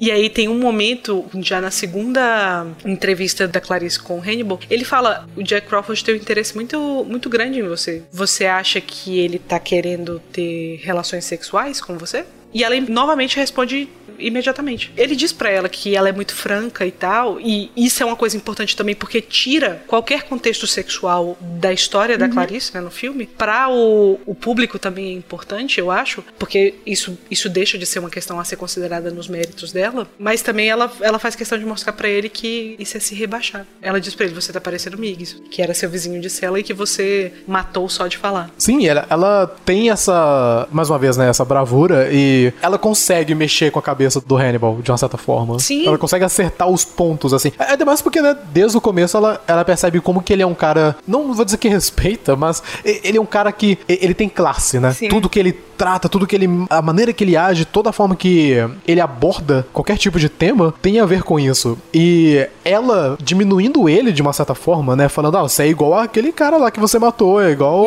ao cara que jogou sem em mim e tudo mais, é igual ao Mix, é colocar ele lá embaixo, né? É colocar ele É. no pior nível possível, assim. É, e assim, eu acho que uma parte do que ela toca ele é o fato de que ela é uma pessoa interessante, de que ela é uma personagem interessante. E o Jonathan Demme e o roteirista, né, o Ted Talley, estão tentando mostrar pra você que ela é uma personagem interessante. Porque muito pouco da nossa impressão sobre a Clarice, às vezes, logo no começo, passa do olhar masculino sobre ela. E ela vai se construindo como um personagem de interesse, porque a gente passa a ficar no ponto de vista dela. O livro não é assim, né? O livro é, o livro tem vários pontos de vista. Isso é bom pra um lado e ruim pro outro. Eu acho que a parte ruim a gente vai falar mais na frente. Mas o fato de que o filme escolhe ficar só no ponto de vista dela é muito bom pra que a gente en- entenda o quão interessante é essa personagem. Porque essa coisa do interesse é importante pro Hannibal. O cara que ela encontra dentro desse, desse depósito, que ela achou lá com o anagrama e tal, ela encontra uma cabeça de um homem lá dentro. Que é essa cabeça é importante para o desenvolvimento do caso que ela tá trabalhando, do Buffalo Bill. E é a cabeça do cara que chama Benjamin Raspail, uma coisa assim. Rice Mill, não É, é? uma coisa assim. E é interessante porque quando ela tá discutindo isso sobre a cabeça, ela descobre que o cara era cliente do Hannibal. Porque o Hannibal era um psiquiatra. E essa é uma, uma parada importante, né? Porque uma parte do fascínio, eu acho que uma parte do fascínio e do interesse e do poder do Hannibal vem do fato de que ele era um psiquiatra. E o que explica também o o olhar Sim. tão clínico e certeiro que ele tem né, de todas as outras pessoas, a- o quanto ele consegue analisar as pessoas. Sim, mas aí ao mesmo tempo, eu só vou, vou entrar logo nesse assunto, ao mesmo tempo torna a relação, porque assim, o que a Clarice e o Hannibal têm é uma relação de, de paciente e psiquiatra, né? É uma relação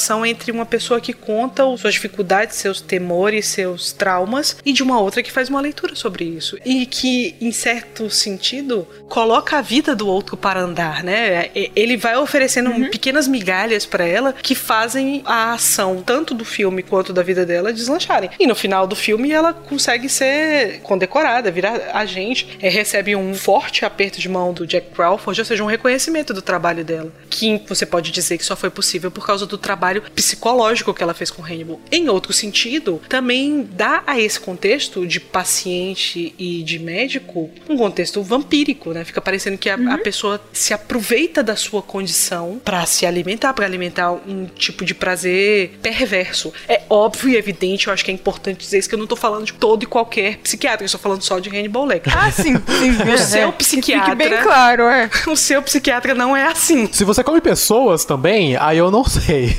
Talvez encaixe no plano, mas. Mas o tipo de psiquiatra que o Hannibal é, é o tipo de psiquiatra que considerava que o Benjamin, por exemplo, era desinteressante. Ele não tinha o menor interesse por ele porque ele tinha algo. Ele tinha uma condição de depressão e tal que era tediosa. Ele explicitamente fala ele isso, né? explicitamente fala isso. Ele tem pouco interesse tanto pela vida quanto pela morte dele, porque ele era um, um paciente desinteressante. Ao contrário da Clarice. A Clarice é um, uma pessoa que ele quer manter por perto. E ele quer manter nessa. no mesmo tipo de relação que ele desenvolve com o Will Graham na série, né? É uma coisa de uhum. eu vou te empurrar e te puxar de volta, te empurrar e te puxar de volta. É sempre manipulando, né? Exato. Mas é, é importante para ele ter ela por perto porque é uma fonte de prazer. Porque é o mesmo prazer que ele tira, e assim, se você for ver, tem gente que, né, dedica a vida a esse tipo de coisa, por exemplo, de fazer o wiki de Hannibal com todas as vítimas que ele já fez. E se você for ler essa a lista de vítimas dele, considerando que ele teve uma quantidade significativa de mortes, são poucos com os quais ele realmente é,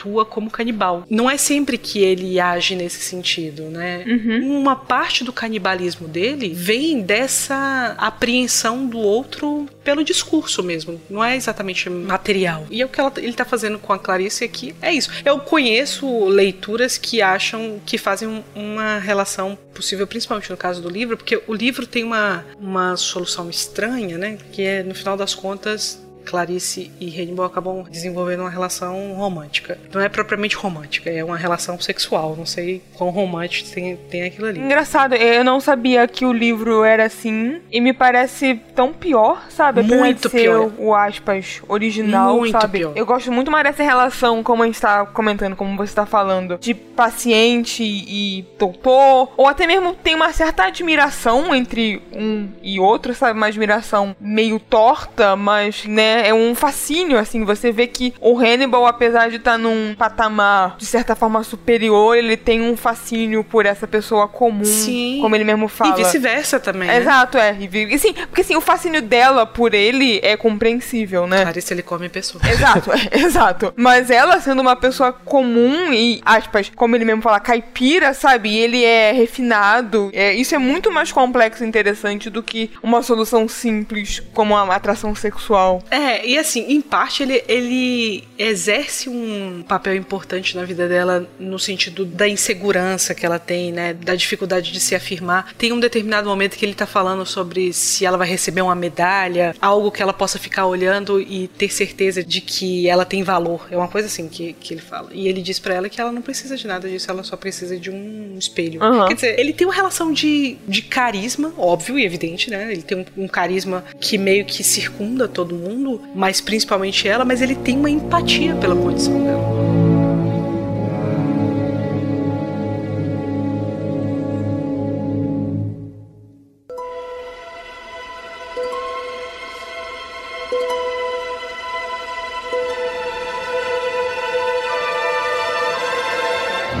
Eu queria falar só sobre mais duas coisas, uma mais simples e a outra um pouco polêmica. Então eu vou começar pela simples. A simples é que eu gostaria de falar um pouquinho sobre a trilha sonora do Howard Shore que eu acho uma trilha muito curiosa, porque ela não parece uma trilha nem de um thriller, nem de um filme de suspense, nem de um filme de terror. O Howard Shaw, ele é mais famoso, né? A maioria das pessoas conhece ele porque ele fez a trilha sonora do Senhor dos Anéis. Imagine, ele fez a trilha do Senhor dos Anéis e tá fazendo a trilha de, de Silêncio dos Inocentes. Ele trabalha muito com Peter Jackson, então ele tá normalmente associado a esses universos de fantasia, não é? Ele não, não trabalha normalmente com filmes de suspense, nem com filmes thriller. Ele trabalhou muito com Scorsese também, Aviador, Hugo, e trabalhou na, na série Crepúsculo. Mas todos esses universos, assim, com exceção de Aviador, são universos meio fantásticos. Eu acho interessante porque a trilha de Silêncio dos Inocentes é uma trilha que não tem os traços que normalmente a gente associa com uma trilha de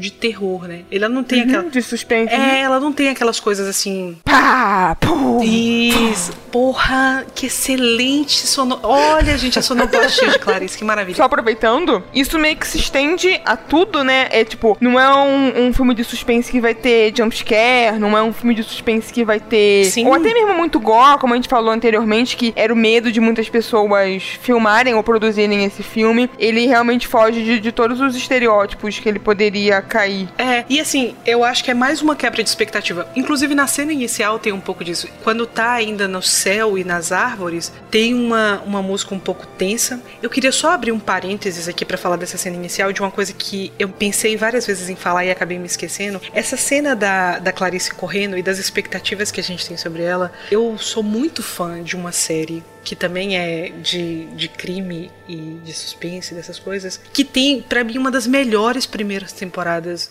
de séries desse tipo e de séries em geral, que é The Killing. E o primeiro episódio, a primeira cena de The Killing também começa com duas mulheres correndo. Assim, não precisa assistir a série nem nada, não. Tem no YouTube, se você quiser ver. Os primeiros minutinhos, acho que não chega, não chega a ter dois minutos. Dessas duas mulheres correndo, todas elas duas correndo por uma floresta. E as expectativas diferentes que a gente tem em relação a essas duas mulheres. Porque uma é uma vítima e a outra não é. Eu acho engraçado como o Silêncio dos Inocentes consegue fazer essas duas coisas essas duas mulheres correndo numa cena só, com uma só mulher. Ele consegue construir essas duas expectativas de, de um momento ela parece vítima, parece frágil, parece em, em perigo e depois ela não está mais. Só um parênteses, mas assim, quando começa essa cena, a gente ainda tem um princípiozinho de uma, uma trilha que parece tradicionalmente de suspense, uma coisa que você fala, que você olha para os lados e fala alguma coisa vai acontecer aqui. Mas imediatamente quando a Clarice aparece, e isso é um pouco do que ajuda a tirar a gente dessa condição de, de lê-la como vítima,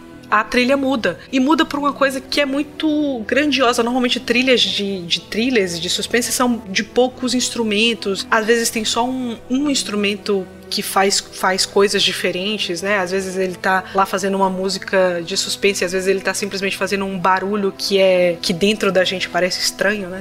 Não sei se, se, se vocês têm essa experiência com, com certas trilhas de que o barulho parece estranho. Aqui não, é uma trilha de orquestra, inclusive. É uma trilha Sim. bem grandiosa e tal. E não é exatamente o que a gente espera de um filme como Silêncio dos Inocentes. Com exceção do tema principal do filme, e eu acho engraçado que o Hannibal não tem um tema, ele não precisa também, né? Não é uma trilha que é desagradável de ouvir, se você não estiver assistindo o filme. Sim, é. Acho que desagradável é justamente a, a palavra certa pra, pra certas trilhas. Isso. É como você falou, o Hannibal não precisa de trilha, há mais coisas desagradáveis, elementos desagradáveis ao redor dele, porque ele por si só já é, já é o desconforto necessário. Exato. Ele e a atuação do Anthony Hopkins já trazem tudo isso. Exato, exato. Então o filme ele, ele não precisa de mais nenhum subterfúgio, mais nada pra exagerar isso. Uhum. Uma outra coisa que eu queria falar nesse mesmo tema de, de quebra de, de expectativas, mas ainda não é a coisa polêmica, eu vou chegar lá daqui a pouco, é o único momento do filme em que a gente vê uma cena de real violência, né? E ela é muito violenta em vários sentidos, até porque ali na cena em que eles recuperam o corpo de uma das vítimas do Buffalo Bill que tava num lago, novamente a Clarice se vê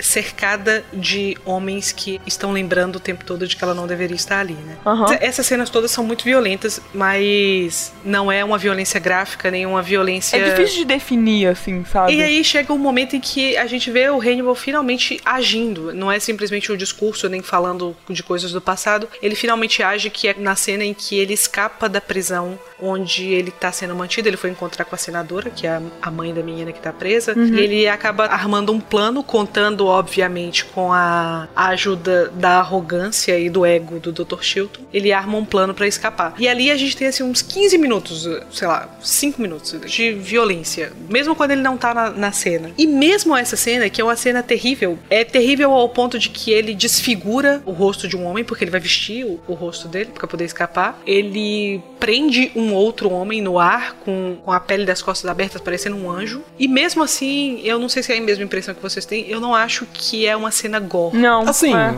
é que eu não sei, assim. Eu acho que não é gore no padrão da época. Dos anos 90, porque acho que o gore dos anos 90 e, e um pouco antes, assim, quando a pessoa tava meio que experimentando um pouco mais em cima disso, né, com slashers e todos esses filmes do gênero, é um pouco mais sofisticado, por mais que seja um cara que arrancou a face e colocou no lugar para poder fugir do lugar, né, vestido de policial. Então, por mais que seja algo horrível na forma que a gente tá descrevendo, ainda é mais sofisticado do que um cara atacando. Agora você falou um cara atacando, eu acho que essa é exatamente a palavra-chave, talvez, porque não mostra a ação. Exatamente. Não mostra ele, por exemplo, arrancando a cara e o sangue jorrando. É tudo muito seco. É quando ele cru. bate no policial com o cacetete, você não vê o ato, você vê ele atacando, né? Então é como, né, de cima. Né? Exato. Né? E, e, talvez essa realmente seja a cena mais gore, ou pelo menos o, o que na minha cabeça eu interpreto mais como gore, porque ainda tem, né, o, o você sente o impacto e você sente, tipo, o sangue jorrando. jorrando. Mas tirando isso, o, o cara aberto ou o Hannibal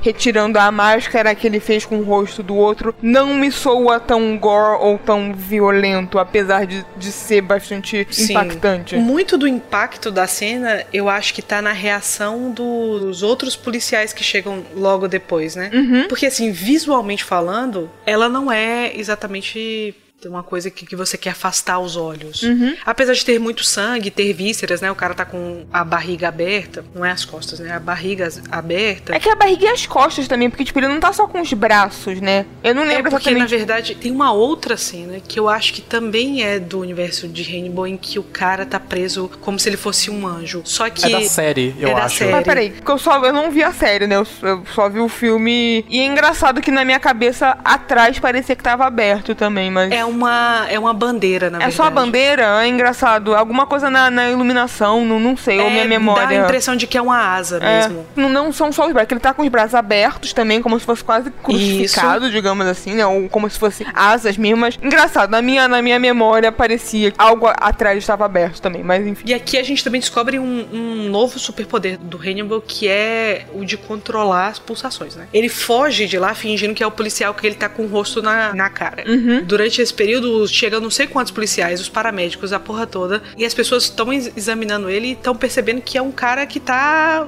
entre a vida e a morte. Quando os policiais entram onde estava a cela dele, se deparam com com um outro policial pendurado e morto, um dos policiais olha pro outro que tá no chão e fala: Não, ele tá respirando e tal, ele tem. O pulso tá fraco e blá. Uhum. E tem todo esse, esse processo do cara tentando mantê-lo vivo, achando que era o colega, né? E depois chegando os paramédicos e cobrindo o rosto dele é. e tal. E... O que é excelente, porque fica mais ainda. disfarçado ainda, né? Apontando a esperteza do roteiro, essa questão do, do batimento cardíaco dele é mencionado no começo do filme, quando o Dr. Chilton explica, né, o que aconteceu aconteceu com a enfermeira, né, pra Clarice. Então, a hora que ele menciona que o coração dele continuou a 80 batimentos por minuto, mesmo ingerindo a língua dela. Hum. Então, é, é bem Total, é um detalhe uhum. bem pequeno que já fala: olha, ele consegue fazer isso, ele consegue manter a calma. Eu acho que o filme ele, ele coloca esse poder quase que sobrenatural em cima dele, né? Sim, e o roteiro é muito bem amarrado, né? A visão noturna que o Buffalo Bill usa no final, na Clarice, né? De duelo entre eles, é uma coisa que passa meio despercebida, mas é o um, um mesmo óculos que ele usa quando vai ah, é prender é Eu tinha, eu tinha percebido isso, é verdade. Isso, isso, quando, isso eu percebi. O negócio do batimento que você falou agora, eu realmente não tinha, não tinha me ligado. Porque, tipo, na cena que mostra ele caçando a próxima vítima, digamos assim, que é quando ele aparece, põe um óculos de visão noturna, é, é peculiar, sabe? E ficou meio marcado porque realmente é visual, sabe? Não é alguém falando Sim. como foi falado sobre o Hamilton. É visual, então acho que é mais fácil de ficar na memória, assim. Sim. Então, a coisa polêmica com a qual eu gostaria de falar com vocês hum. é porque quando o Silêncio dos Inocentes foi indicado ao Oscar, eu não sei se vocês sabem, o Oscar sofreu muitas manifestações de grupos LGBTQ. Hum. Na época era só LGBT reclamando do tipo de representação que era feita uhum. de, de pessoas travestis, não claro, travesti transexual. Sim. Só uma vírgula, assim, foi bom você falar isso porque enquanto eu reassisti, eu meio que fui pensando nisso e, e né, realmente não procurei sobre e eu queria te perguntar justamente isso, porque o quanto isso pode ter dado, como você falou, polêmica de ser uma representação negativa de que de um grupo que já era visto, ainda mais nessa época de modo negativo, sabe? É, e existe uma um pedaço de diálogo, porque no decorrer do filme eu não percebi muito isso. Só depois quando eu fui pesquisar um pouco mais sobre o filme, eu eu comecei a ler e tal, eu li sobre esse lado, né, tipo que os grupos, né, tipo a, galera LGBT, eles não curtiram a parte da representação em questão de, de transexual e tudo mais, assim. Uhum. Aí eu fiquei, mas por quê? E aí eu eu reassisti o filme, e aí eu percebi em alguns momentos, assim, mas eram momentos um pouco sutis, por exemplo, tem um momento que a Clarice ela tá conversando com, com Hannibal, né? Aí ela fala uma coisa que, ah não, transexuais é. Eles são passivos, né? Generalizando é, logo é, de uma uhum, vez, né? Uhum. E aí eu fiquei, ok, esse, esse diálogo ele realmente ele é problemático. Mas no caso do, do Buffalo Bill, eu não percebi tanto, mas acho que é porque eu não associei tanto a, a opção, né? E a questão de gênero dele, eu, eu não cheguei a associar tanto ao que ele é, aos problemas que, que ele faz, né? Tipo, o fato dele ser um serial killer. Mas é, é tipo, né? Minha opinião, assim. Tipo, eu não cheguei a ver, então eu tô bem curioso, assim, pra saber esse lado. É, na verdade, assim, tem várias questões aí. Porque se você for pensar na história do cinema, o que o Buffalo Bill é, não é muito diferente do que o Norman Bates de Psicose é. Uhum, ele uhum. também se vestia como a mãe e ele também tinha essas questões de gênero meio fluidas, né? Não existia uma, uma marcação clara entre o, o que estava acontecendo ali na cabeça do Norman Bates. A diferença entre Psicose e Silêncio dos Inocentes é que Silêncio dos Inocentes acontece logo depois de uma época em que a homossexualidade em geral, né, começou a, chegar na, na, casa da tradicional família americana. Uhum. Não só por causa da AIDS, né, que foi um fenômeno que aconteceu ali entre a década de 80 e a década de 90. A AIDS foi muito associada com gays, na verdade, eram um alvo preferencial da AIDS e não existia alvo preferencial no sentido de que era algo que estava se alastrando pela comunidade gay na época, né? Quem quiser saber um pouco mais sobre isso a partir de um viés da cultura pop, vale muito a pena assistir Angels in America que fala exatamente sobre isso. E acho que o próprio Filadélfia, né, que é pelo pelo diretor. Então, Filadélfia é uma, um momento que conversa diretamente com isso que aconteceu com o Silêncio dos Inocentes. Porque o, o que acontece é que o mundo LGBT tá entrando finalmente na vida das pessoas, as pessoas estão finalmente discutindo isso. O surgimento da AIDS e o fato de que os gays eram vítimas preferenciais e não existia nenhum tipo de política pública interessada em, em lidar com o problema fez com que o, o movimento uhum. dos direitos gays ganhasse ainda mais, mais força. Os shows de, de Oprah, desse tipo de coisa, que lá nos Estados Unidos é, era muito comum, também começaram a falar sobre isso, não sobre essa parte da AIDS especificamente, mas sobre relacionamentos homoafetivos e também sobre drag queens, sobre travestis e transexuais, não era exatamente uma, uma linguagem da época, mas também sobre isso. E aí acontece Silêncio dos Inocentes. E Silêncio dos Inocentes é um filme que ele tenta muito se desvincular desse, desse discurso. Ele tenta o tempo uhum. todo dizer que, na verdade, Buffalo Bill ele não é um transexual. Ele acha que ele é. E mais uma vez, é, o próprio Hannibal, ele fala isso quando eles estão tendo essa, esse diálogo que a Clarice fala, né? Ah, não, mas transexuais são, é, né, né generalizando. Que não existe são... nada na literatura que prove uma relação entre violência e transexuais. Exato, exato, exato. E aí o, o Hannibal fala, não, mas é, ele nem transexual é, ele acha que é transexual. E assim, nesse momento momento eu fiquei meio dividida entre pensar que o filme tá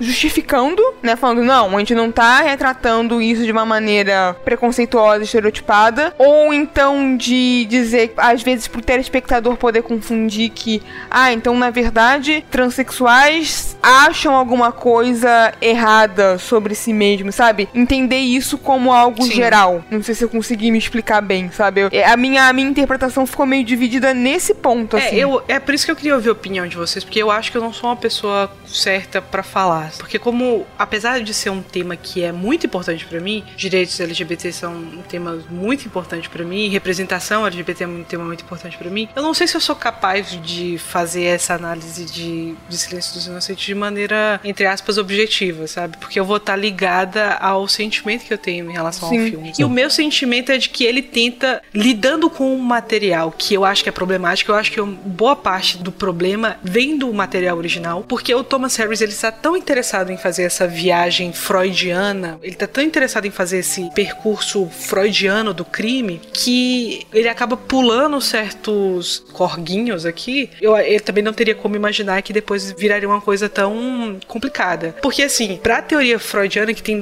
todos os seus milhares de problemas, o travesti, ele é uma pessoa que tá querendo personificar a mãe. Uhum. E é claro que o Buffalo Bill tem um problema com a mãe dele, ele tem uma questão com a mãe dele, né? O próprio Ted Levine, ele diz que ele fez, né? É ator americano, obviamente fez um processo de método ali, aquela coisa. E ele foi, visitou casas de apresentação, de show e tudo mais. E que todas as pessoas que ele conheceu não davam a ele o material para fazer o Buffalo Bill. Porque ele falou que ele nunca interpretou ele, depois de ter feito todo esse estudo, de ter feito esse laboratório, ele nunca interpretou ele como nem como gay, nem como um transexual. Ele diz que o que ele acha que o Buffalo Bill era, e foi a maneira como ele leu o personagem para trazer ele à vida, era uma pessoa que tinha um enorme problema de identidade, o próprio Hannibal fala isso, é um filme, na verdade, sobre problemas de identidade, a Clarice também tem um dela, e ele lia ele como um problema de identidade e ele tentava resolver esse problema canalizando a vontade dele na mãe, de que ele queria ser tão bonito quanto a mãe dele. Sim. E ele queria ser como a mãe, que era uma mulher de autoridade, que era uma mulher que ele reconhecia como bela. Então ele queria ter isso. Então todos os traços que a gente reconhece como traços que poderiam dar a ideia de que ele é um homossexual, porque a gente não tem muito isso a não ser no discurso do, do Hannibal, mas como ele diz, o cara tá muito confuso, ele quer ser muitas coisas para tentar ser alguma coisa. Todos uhum. esses traços vêm de uma mente confusa que tá tentando se autoafirmar. Isso. E que na verdade o que ele faz ali naquela cena icônica é, na verdade, uma cena de experimentação. É, a minha interpretação vai mais para esse viés também, de que ele, na verdade, não é um transexual ou nada desse tipo. Mas, ao mesmo tempo, eu não sei se fica tão claro. Eu acho que realmente fica num, numa fronteira muito confusa e muito fácil de você interpretar de uma forma errônea ou problematizar em cima disso. E eu acho justíssimo, assim. Então, é e isso. como eu comentei, enquanto eu reassistia, né, já com essa minha mente mais voltada hoje em dia para pescar mais esses detalhes, eu senti isso e eu fiquei um pouco confusa, assim. Então, é isso que eu acho, porque assim, se por um lado eu tenho a minha sensação de que esse não era um tema em que eles gostariam de se aproximar, uhum. por outro, eu acho que também isso pouco importa. Porque se pisou no tema, e assim, tem todos os elementos para ser lido a partir de um, de um viés de que o cara é transexual e de que ele é gay, a comunidade LGBT tinha absolutamente toda a razão de questionar questionar uhum. o fato de que nunca há representação dessas figuras. E quando existe, ela é má, ela, né? É, e é mais do que isso. É uma sexualidade que produz algo, né? Porque a justificativa que o Hannibal oferece, nisso o livro é melhor do que o filme, o filme oferece muitos elementos para o Buffalo Bill ser o que ele é. O filme simplesmente fala, o Hannibal diz para você, ele não virou o que ele virou porque ele não foi aceito para fazer a, a cirurgia de transição. Foram anos e anos de abuso que tornaram tornaram ele o que ele é. Ele não nasceu desse jeito. Uhum. É uma tentativa de sair, mas assim, vem inclusive da voz de uma pessoa que a gente não deveria confiar, que é o exato. Exato. Então, no final das contas, as críticas que foram feitas, os protestos que foram feitos, tinham toda a razão de existir. O problema não é exatamente um problema do filme ou um problema da história, é um problema junto, é uma, uhum. uma falta de representação e uma representação que quando aparece, aparece a partir desse viés. Que é um, um viés que ao mesmo tempo apresenta o, o homossexual e o transexual como ameaça apresenta a sexualidade deles como algo que é perigoso. A casa do Buffalo Bill é uma casa em cima e outra embaixo. A Clarice, quando ela finalmente descobre que o, o cara que ela tá entrevistando, né, o Jamie Gumby, é o Buffalo Bill, ela vai atrás dele porque ele foge, ela é inexperiente e tal, não consegue nem sacar a arma direito, e ela começa a descer no mundo dele. E esse descer do mundo dele é de sair dessa casa que tem uma aparência entre aspas normal uhum. para ir para um mundo que é completamente dissociado da realidade. Ele tem poço gótico no meio do porão da casa dele, que é onde ele tá mantendo a menina presa. Ele tem uma criação de borboletas e de mariposas. E vale dizer mariposas que, que nem são nativas, né? Que nem são nativas. Que, que, né, foi assim que o FBI encontrou ele de uma certa forma, né? Porque Exato. não encontrou uhum. de verdade, né? É como se a gente tivesse que nesse caminho a gente saiu de um filme que se propõe realista para um filme em que, né, as coisas não são, não parecem mais ter essa essa tradução do real. Uhum. E é exatamente nesse espaço, que é um espaço sujo, um espaço de morte, de violência, é lá onde ele, ele performa a identidade feminina dele. Então, assim, é uma série de elementos que transformam aquela identidade que não envelheceu bem. Não não estava bem naquela época, não estava bem em 1991, tanto que as pessoas se organizaram e foram lá fazer o protesto justíssimo, na minha opinião, mas também não envelheceu bem. Quando a gente olha hoje, principalmente com as políticas da luta LGBT, pelo discurso desse grupo de pessoas, principalmente pela luta dos transexuais que hoje em dia está cada vez ganhando mais visibilidade, mas não maiores conquistas, tudo que envolve a sexualidade do Buffalo Bill aparece de um jeito estranho pra gente. É uma coisa que tira a gente um pouco do filme. A primeira coisa que a gente comentou foi sobre o envelhecimento do filme, né? E realmente foi bom lembrar essa parte, porque acho que de todas, ela foi a que, como você mesma já falou, ficou a mais difícil de tolerar e de, de aceitar. É, não, com certeza. Eu acho que a melhor resposta que tem para isso, para qualquer fã do filme, é que o criador dele, o Jonathan Demme, né, o cara que tem todo mundo sempre falou sobre ele sobre, como uma pessoa super preocupada com esse tipo de, de discurso. Ele sempre teve uma preocupação ética com grupos marginalizados e tal. Sempre se falou dele como um homem de boa índole. E ele tinha criado um filme que todo mundo que estava envolvido falou que nunca teve essa intenção. Uhum. Mas ele poderia ter ficado muito, muito ofendido com o tipo de coisa que, que aconteceu, né? As pessoas ameaçaram boicotar, ameaçaram impedir que os carros chegassem no, no teatro do Oscar Oscar,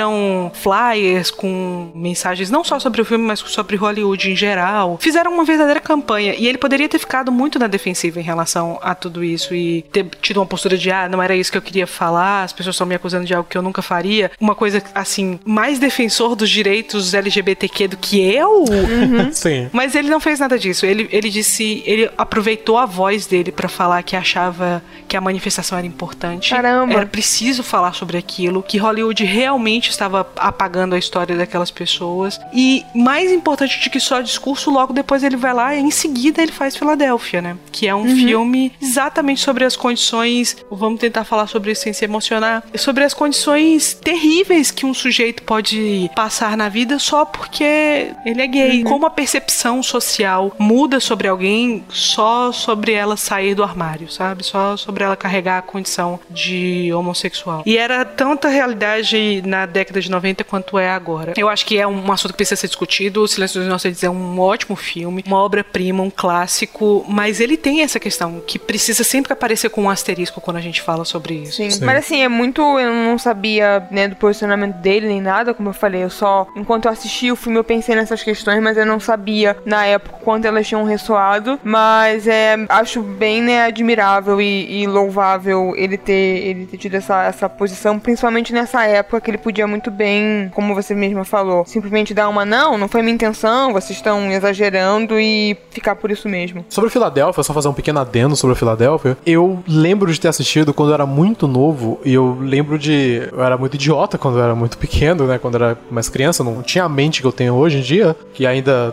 tem certas falhas, mas eu sinto, eu lembro pelo menos assim, de sentir muitas coisas, mas não entender muito bem o porquê. E eu tenho muita vontade de assistir esse filme novamente, com a, mentalidade de hoje, entendendo os problemas que houveram e que ainda existem no viés do LGBTI. Agora, voltando para a questão do Hannibal, só fazendo um adendo mesmo, que vocês mencionaram, é que tem muito isso, dessa parte que o livro em si, né, ele quer utilizar algo que não deveria, e aí os cineastas e o roteirista eles tiveram que dar o seu jeito de se distanciar, mas ao mesmo tempo é muito difícil de se distanciar, porque está muito no cerne do Buffalo Bill, né? Toda essa questão uhum. de transexualidade. E é muito da uma coisa que eu, pelo menos, eu faço muito na minha cabeça. Toda vez quando eu tenho alguma questão que eu não consigo entender porque eu não tenho a vivência daquela coisa, né? Daquela pessoa ou, da, ou daquela situação, eu tento alternar com algo que eu consigo entender, que né, nesse caso seria racismo. Uhum. Então, eu, eu, sempre tento me colocar nessa situação. Então, por exemplo, no caso do, do do Hannibal, eles utilizam como instrumento, né? A transexualidade do, do Buffalo Bill, eles usam como instrumento para poder tentar explicar um pouco como ele é e, e,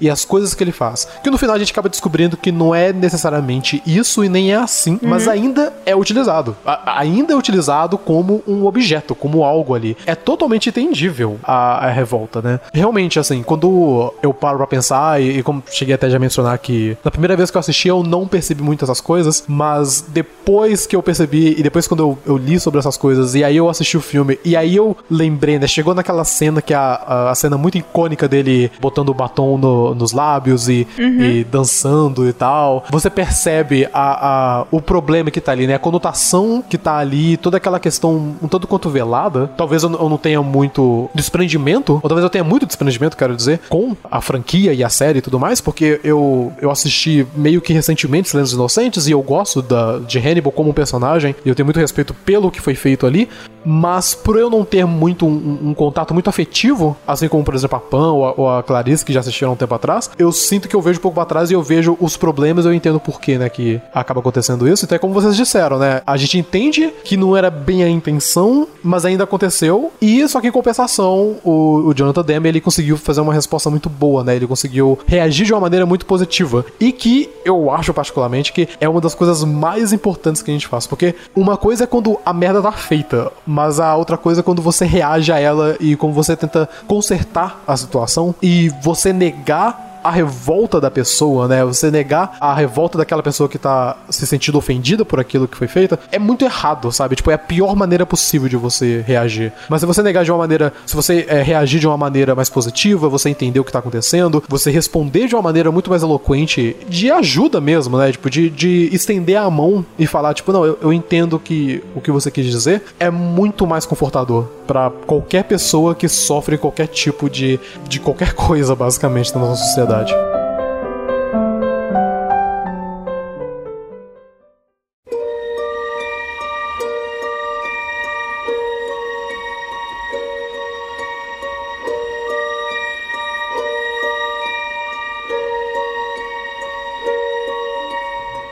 E já que a gente estava ali, né, na, naquele lugar que é a verdadeira casa do Buffalo Bill, que é a casa de cima definitivamente não é o espaço dele, eu queria falar um pouquinho sobre a cena final. Tem duas cenas que eu acho que são sensacionais. Né? Uhum. Primeiro é a cena que acontece paralelamente entre a Clarice de um lado, que ela tá fazendo a investigação própria dela, e o Jack Crawford do outro, que tá seguindo também a investigação dele. Ela começa a partir de uma dica que o Hannibal deu, né? Ele diz para ela uhum. que, que, a coisa sobre o Buffalo Bill, na verdade, é cobiça, que ele não é exatamente uhum. que a uhum. coisa da pele, de fazer, de tirar a pele das pessoas era uma consequência, mas que na verdade a ação dele, o que move ele é a cobiça. Ele faz ela pensar sobre o que, que a gente cobiça, né? A gente não cobiça a coisa que tá distante, a gente cobiça o que é por perto. E aí ela uhum. chega à conclusão de que a última vítima que é encontrada dele, que na verdade foi a primeira, na verdade era alguém que ele provavelmente conhecia. Sim. E que ele cobiçava vestir a pele dela, né? Depois ela vai chegar a essa conclusão. Mas ela chega a essa conclusão, e aí eu acho que é muito interessante, porque se por um lado o Jack Crawford tá conduzindo a investigação dele pelos métodos tradicionais, e inclusive pela tecnologia, que era uma coisa que eu ia falar quando vocês estavam discutindo sobre. O quanto o filme envelheceu. Isso. Uma parte da relevância de de Silêncio dos Inocentes vem no fato, inclusive, de que ele nega o poder da tecnologia. Porque o Jack Crawford chega à conclusão de aonde o Buffalo Bill tá a partir do computador. Ele coloca uns dados lá e aí descobre onde ele tá. Os dois chegam à mesma conclusão, é, mais ou menos a mesma, né? De que é o mesmo cara. A Clarice, ela entendeu ele, ela entendeu o Buffalo Bill. Enquanto que o Jack Crawford, na verdade, ele tá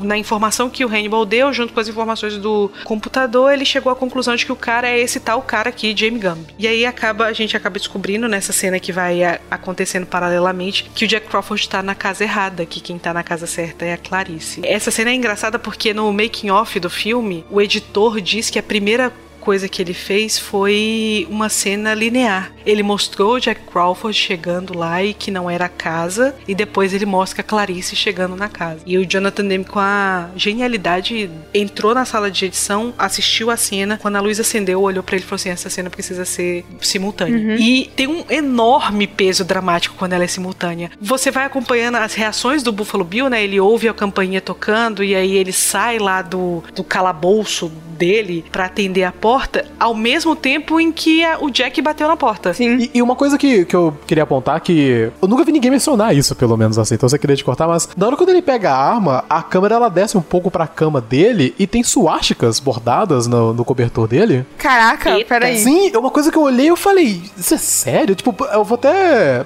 pegar aqui pra ver exatamente qual não, é eu, o, eu tô fazendo a minha, eu tô pegando eu aqui também agora. estou avançando neste momento. É questão de segundos, não é? É tipo... É... E no cobertor tem suásticas bordadas. Lindamente bordadas, o que eu acho que é uma ah, péssima que... palavra pra ser conectada com suásticas, né? Mas... É, bordadas com esmero. É, agora não sei se é o melhor tema, né? Melhor, melhor objeto. E tem uma outra coisa também que aparece, acho que é um pouco mais pra frente ali, quando a, Clarice, a Clarice tá conversando com o Buffalo Bill e ele tá mexendo com os cartões, existe um momento que a câmera se move e tem um cartãozinho que eu não sei o o que que tá no conteúdo do cartão, mas dá pra ver claramente um símbolo da suástica ali, talvez seja algo de admissão para um clube ou algo assim. Mas eu achei, achei muito interessante porque isso não é mencionado no filme em nenhum momento. O fato dele ser aparentemente um neonazista, eu não sei. Caraca, Henrique, agora, agora você quebrou até a pão. é, eu nunca tinha reparado isso. Assisti o filme 25 milhões de vezes. Sério? Eu, eu, eu pensava que era um negócio que, tipo, o pessoal era meio que subentendido, mas eu, eu até hoje não entendi, tipo, por que isso não foi mencionado em nenhum momento? É, eu acho que provavelmente ele, eles não queriam bagunçar mais as coisas, talvez, porque é, eu acho que também isso deve cair um pouco naquela ideia do Hannibal de que ele quer ser muitas coisas, né? De que ele é Sim. é uma, uma mente perturbada por uma vontade de ter uma identidade que nisso ele acaba se filiando a uma, uma série de coisas que não são exatamente o que ele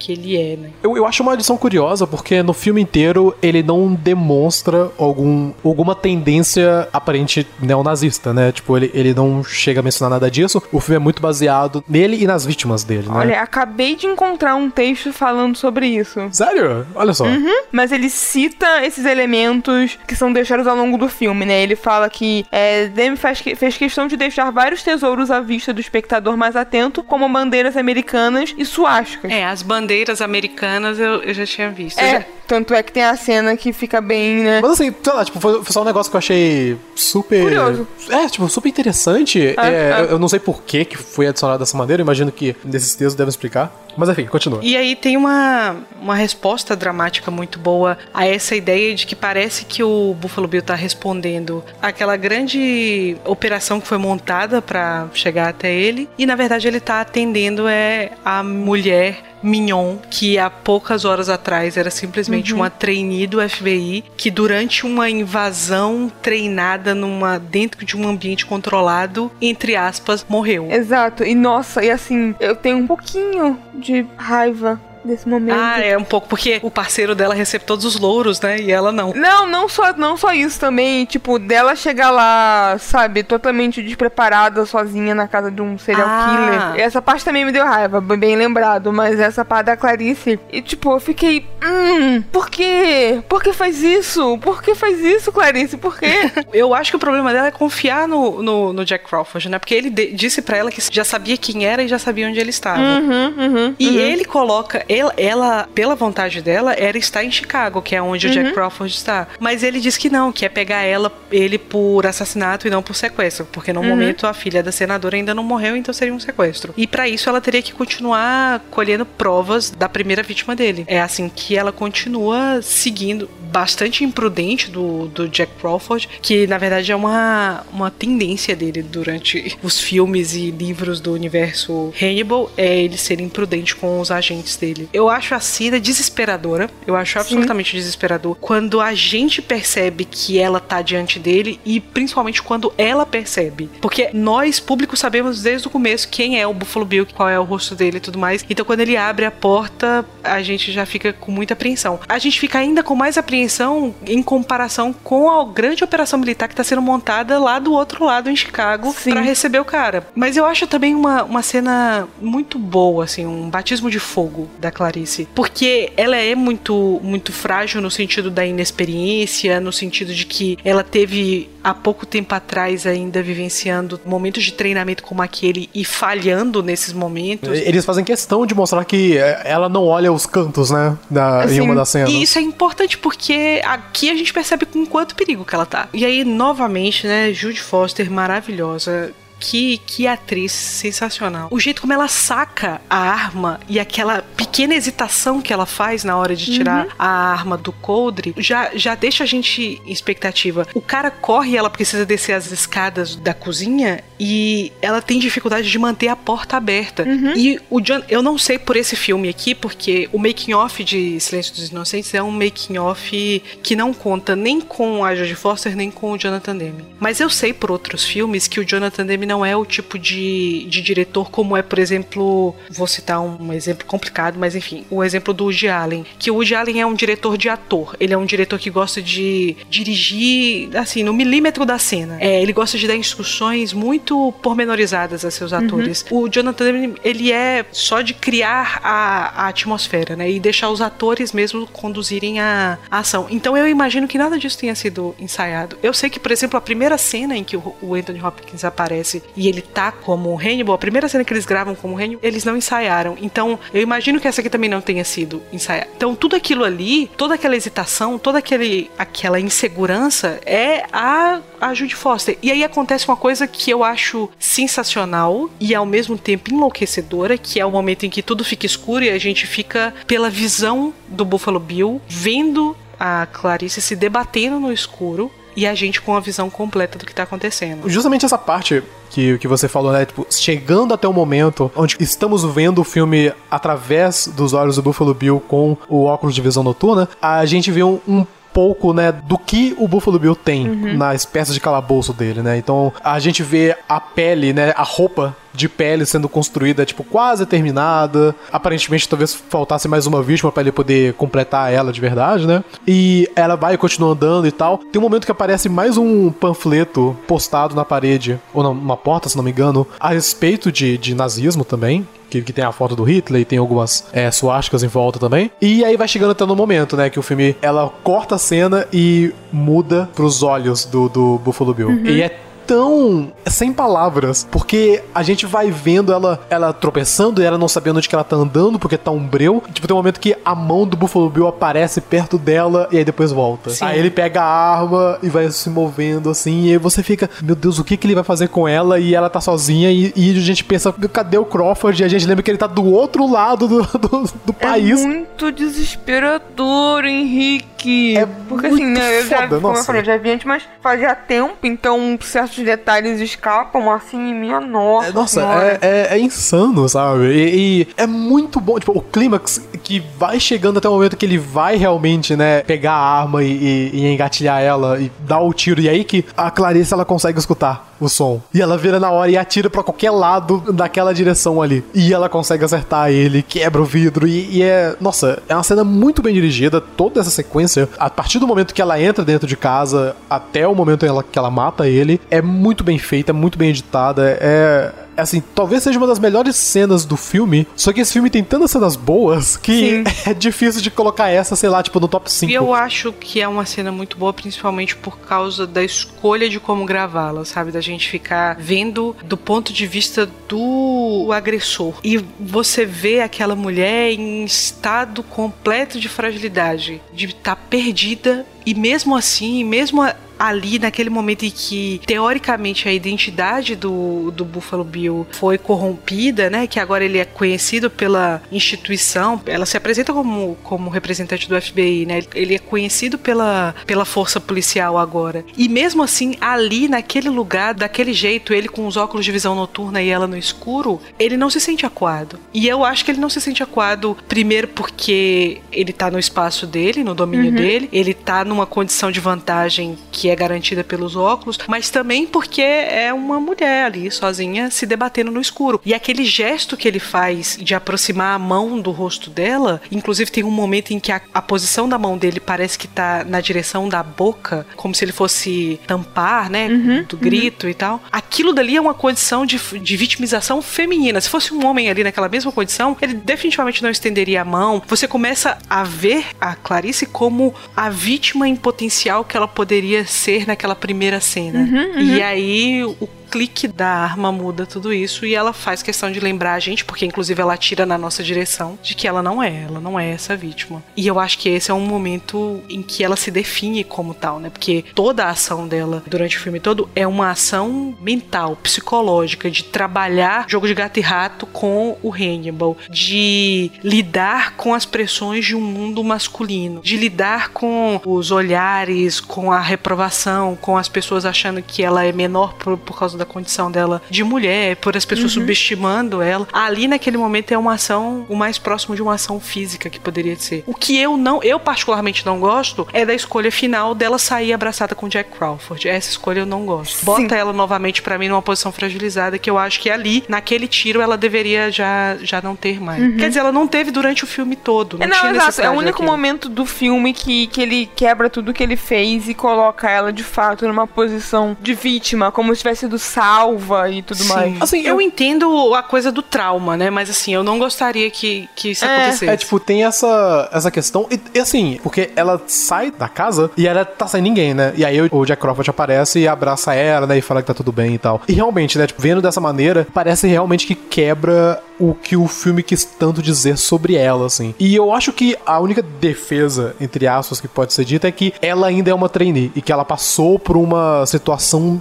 de extremo caos, urgência, não sei, tipo, é, é muito intenso. E aí é por isso que ela precisou de, de uma espécie de, de ser reconfortada de uma certa maneira. Mas realmente, o jeito que é demonstrado é um jeito errado, né? Poderia ter sido feito de outras maneiras, assim, que, que não diminuíssem a, o personagem dela. Exato, que não teve tanto cuidado de, né, de nunca fazer isso até agora. E né, no último momento ele meio que desanda ali um pouquinho nesse é. aspecto. É. E eu, eu acho que começa tão bem, sabe? Eu gosto muito dessa coisa dos dois chegando a conclusões parecidas, mas muito diferentes, através de métodos muito diferentes. Porque a, a Clarice, ela chega na conclusão dela a partir da observação, da empatia, de conversar com os outros, da atenção aos detalhes, de estar tá interessada em entender tanto quem tá fazendo aquilo, mas principalmente de entender as vítimas, né? É o uhum. momento em que a... tem aquele momento que a senadora tá falando sobre a filha dela na televisão, não sei se vocês lembram, logo quando a gente descobre descobre que a menina que foi sequestrada é filha da,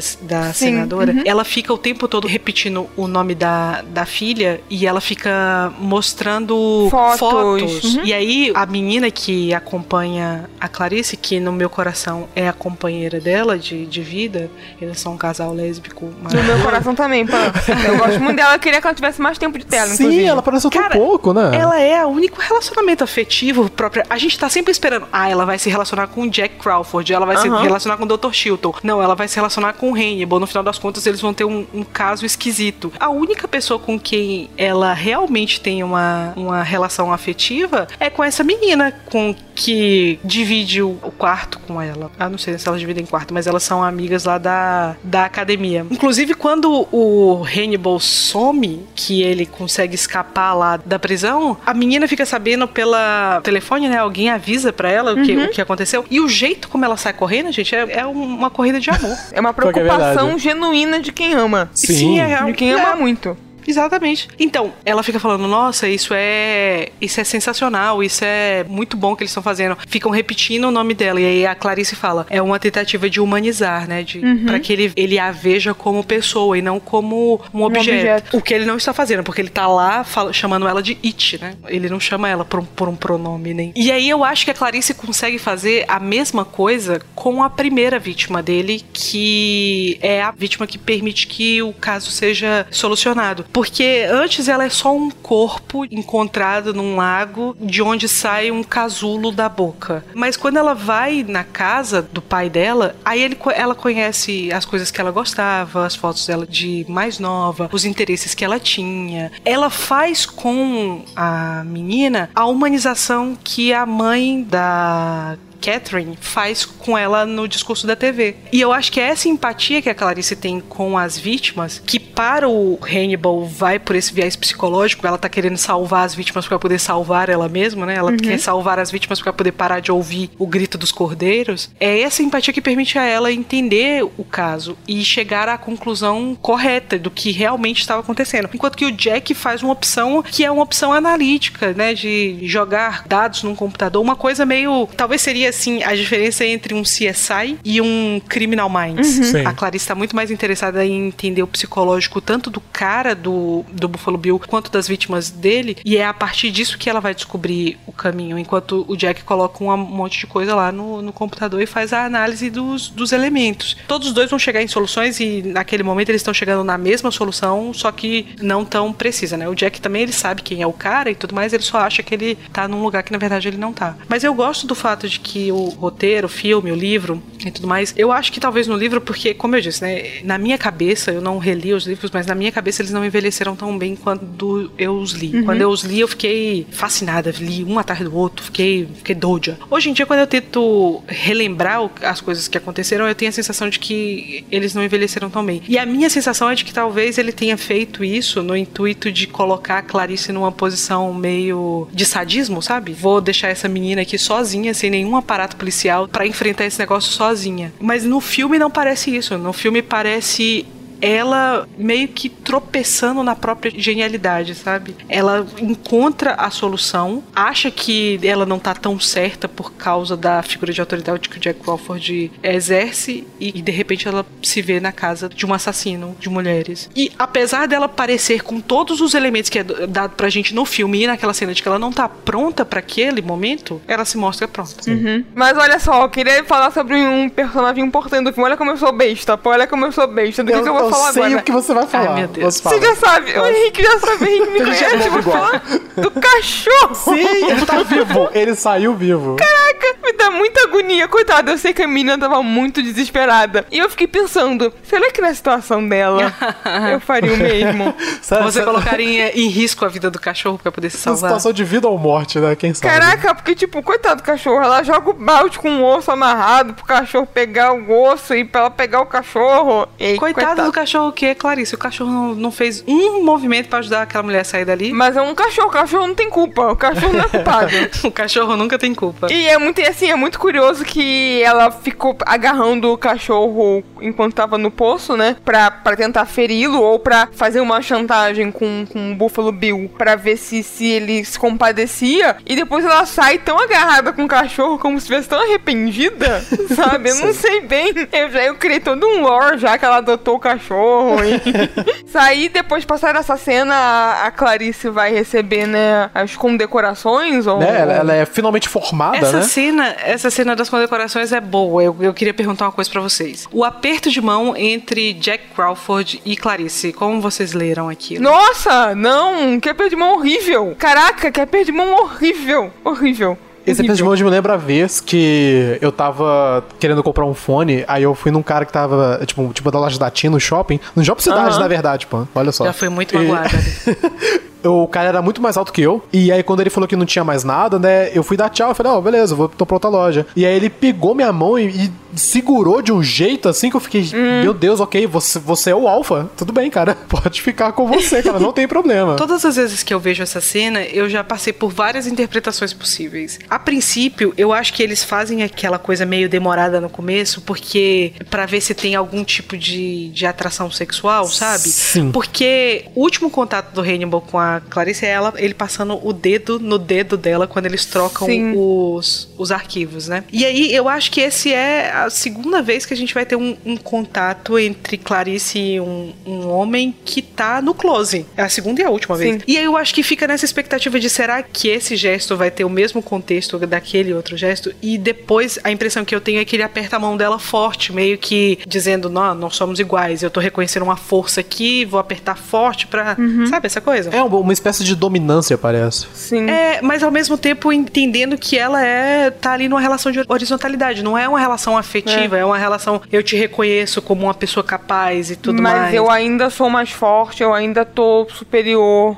a você. Mas a reação dela posterior é de, de satisfação, né? Ela fica satisfeita com o tipo de contato que eles têm ali, né? Eu acho que ela ficou feliz de estar naquela posição. Por isso que é sempre um gesto que eu fico. Porque assim, importante é, porque senão não estaria no close. Eu não sei, parece que ela fica meio desconfortável. Você acha? Parece meio mixed feelings, não É, sei. é um pouco estranho, tipo, não dá pra descrever muito bem, assim, tipo, eu, eu acho que o silêncio antes do aperto de mão é tão importante quanto o aperto de mão, porque ali diz algo a respeito da tensão sexual que não é existente, mas é, é como você falou, né, Pan? É tipo, querendo ou não, ela e o, e o Jack, né, ela e o Crawford, eles tiveram certos momentos ali, né, tipo, porque eles trabalharam juntos nesse caso por muito tempo, tem aquela cena na delegacia, se não me engano, um pouco antes de eles examinarem o corpo, o Jack, ele vai e conversa com o chefe da, da polícia, e ele quer conversar em particular, e aí quando eles estão voltando do carro, meio que tenta falar, tipo, ah, você sabe como é, né? Tipo, não podia falar na sua frente e tal. E aí ela mostra pra ele que ele tá errado em evitar isso, né? Porque diminui ela e faz as pessoas olharem pra ela de uma maneira diferente. Então eu acho que existe muitas emoções entre os dois. A maioria delas é de uma maneira profissional, assim. Eu acho que nunca chegou a passar. Mas esse olhar e esse aperto de mão talvez seja um, um questionamento de e se? Mas eu acho que também não chegou a passar. No final acabou sendo algo formal ali. É, talvez seja isso mesmo. Eu, eu não sei, é, tipo, é realmente uma, é também uma não. coisa que dá pra poder pensar de diferentes maneiras, assim. Sim. é. Sim, é. Eu acho que é um gesto muito aberto a interpretações. E, e no livro isso chega a acontecer? Eu acho que não é detalhado, assim. Eu acho que ele é muito mais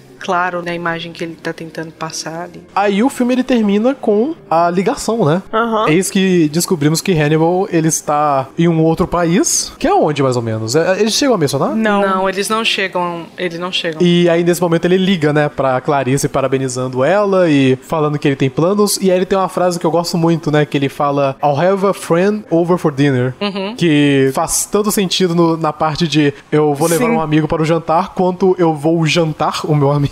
Vai jantar o Chilton, né?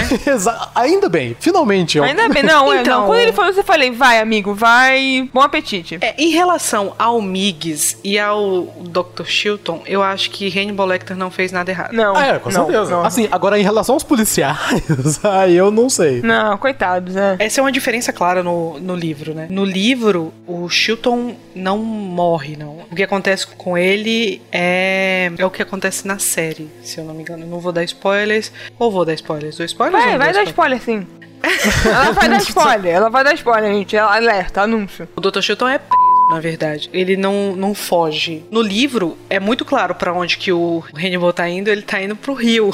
Mas ele não fica no Rio, tanto é que o próximo Hannibal, eles estão em Buenos Aires. Ah, né? porque na época também que foi escrito era tudo a mesma coisa. Era tudo a mesma coisa. Mas ele, quando ele sai em Silêncio dos Inocentes, quando ele foge, ele foge pro Rio. Ele rouba lá as paradas do turista e ele foge pro Rio. E aí ele manda várias cartas e o que ele faz com o Chilton é fazer uma, uma ameaça a ele. Ameaça dizendo que um dia ele vai visitá-lo onde ele tá. Inclusive, se eu não me engano, a ameaça que ele faz ele diz a coisa que ele vai comer do Dr. Chilton. E ele manda também uma, uma carta pra Clarice. O livro termina com essa coisa meio aberta da relação deles dois. E aí, no próximo livro, no filme também fica claro que a relação deles é de proximidade, né? Porque a Clarice no Hannibal, ela faz umas coisas esquisitas lá. Não mais interpretada pela Judy Foster, agora pela Julianne Moore. Mas no livro, muito claramente, eles começam a desenvolver uma relação estranha, mas cunhada numa relação afetiva, erótica, sexual, heteronormativa. Acho errado. Erradíssimo, é uma péssima escolha que o Thomas Harris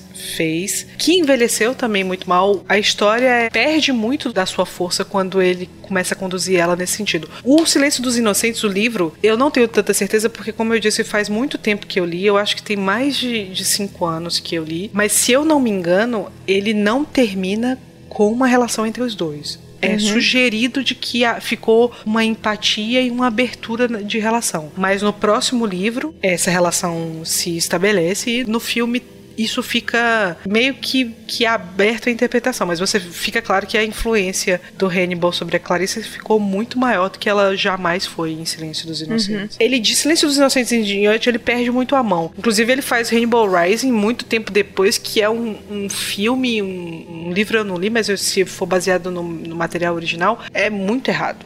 Em muitos sentidos. Mas, em compensação, oferece algumas respostas. Tipo, por que, que o Hannibal é da maneira como ele é. Uhum. E aí, tem uma coisa que acontece. Boa parte do canibalismo do Hannibal é associado à morte da irmã dele. Mas tem uma coisa que Hannibal fala a respeito da mãe dele, do processo de amamentação e tal. Que quando você lê aquilo e quando você vê acontecendo no Hannibal Rising, imediatamente eu me lembro dessa cena que eu acho que é uma das cenas mais cruéis do Hannibal que é essa da mãe da mãe da Catherine, né, da senadora, que tá ali crente de que aquele cara vai oferecer as respostas definitivas para ela, salvar a vida da filha, e ele começa a brincar com ela e ele faz essa pergunta sobre a amamentação e sobre o tipo de prazer erótico que ela poderia sentir com a amamentação. E depois o, o Thomas Harris vai recuperar isso na, na origem do, do Hannibal. Porque assim, de todas as mortes que o Hannibal faz e de todos os atos ruins dele, eu acho que esse ato com a mãe da Catherine é um dos mais cruéis, porque tá brincando com a, com a É cruel,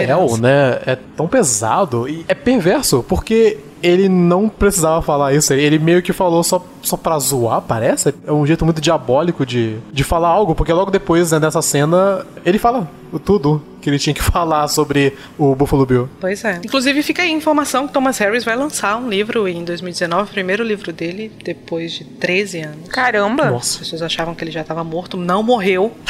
ele está vivíssimo, vai sair ano que vem, mas ele ainda não disse nada a respeito. E aí eu vou dar, além dessa dica, para vocês ficarem ligadinhos, a outra dica que eu vou dar é se você gostou de Jonathan Demme. Recomendo muito que você assista outras coisas dele, como Filadélfia, por exemplo. Mas é, eu, eu acho que Filadélfia eu nunca assisti. Eu não, não lembro, pelo menos. Próximo tópico, Filadélfia, tô brincando. Pronto, podia ser, assim. assim. Vale muito a pena. Filadélfia é um que vale muito a pena. Tem aquele filme que ele fez com a Anne Hathaway também, Casamento de Rachel, que é muito bom, um dos melhores trabalhos dela, inclusive. É, esse eu vi, esse eu vi, mas é engraçado que eu tenho pouca memória dele. Mas É, ele não é um filme que fica muito marcado, não. Não É. tem muitas grandes cenas, não. mas é um bom filme. Eu lembro que eu gostei, mas assim, é até uma boa rever, porque eu só vi na época que concorreu ao Oscar, não foi? Aí eu fico vendo filme que concorre, mas não lembro de quase nada, assim. Eu só lembro que minha mãe achou chato. Ah, é, ele, é um filme difícil. Porque ele é meio, meio parado, assim, É, meio. ele é bem paradão. E é, outras dicas é assistir Hannibal, né? A série. Pois é, tô me escondendo aqui porque nunca vi. E tava até Belíssima comentando com o. André pra gente assistir, porque ele gosta muito. E seria legal assistir com alguém que já viu e que gosta. A gente pode ver todo mundo aqui. Todo Podemos mundo junto aqui. também. Aí o tópico, sei lá qual, ser é, Hannibal. Hannibal. Bela série, pode merecer mais uma temporada. Mas se você não tá querendo assistir filme, não tá querendo assistir série e ainda assim gostou do Jonathan Demme, eu recomendo assistir o documentário barra show que ele gravou do Justin Timberlake e dos Caramba! Tennessee Kids. Nossa. Ele gravou esse show barra documentário do Justin Timberlake e é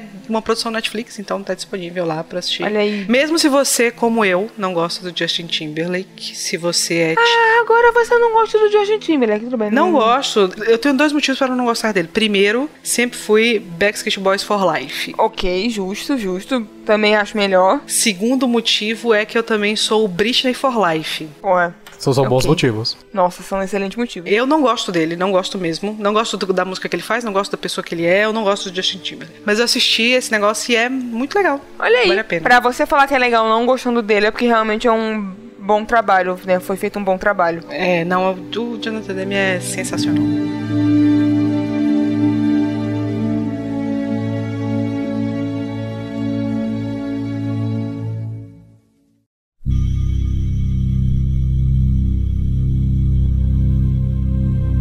Então, eu espero que vocês tenham gostado de Silêncio dos Inocentes. Foi muito. Primeiro, foi muito difícil pra mim escolher alguma coisa pra indicar, porque eu sou uma pessoa insegura, e depois eu fiquei mais insegura ainda porque eu indiquei uma das coisas que eu gosto tanto. Eu tenho muito afeto por Silêncio dos Inocentes. E aqui, nesse momento, depois de já ter falado tudo que falei, ainda acho que não fiz justiça nem ao filme, nem às pessoas envolvidas nele, nem ao meu sentimento pelo filme. Mas quem não gostou do filme, né, tenha piedade. Quem não gostou do, do episódio também, tenha piedade. Quem não gostou do episódio também tenha piedade, porque primeiro eu não fiz pauta.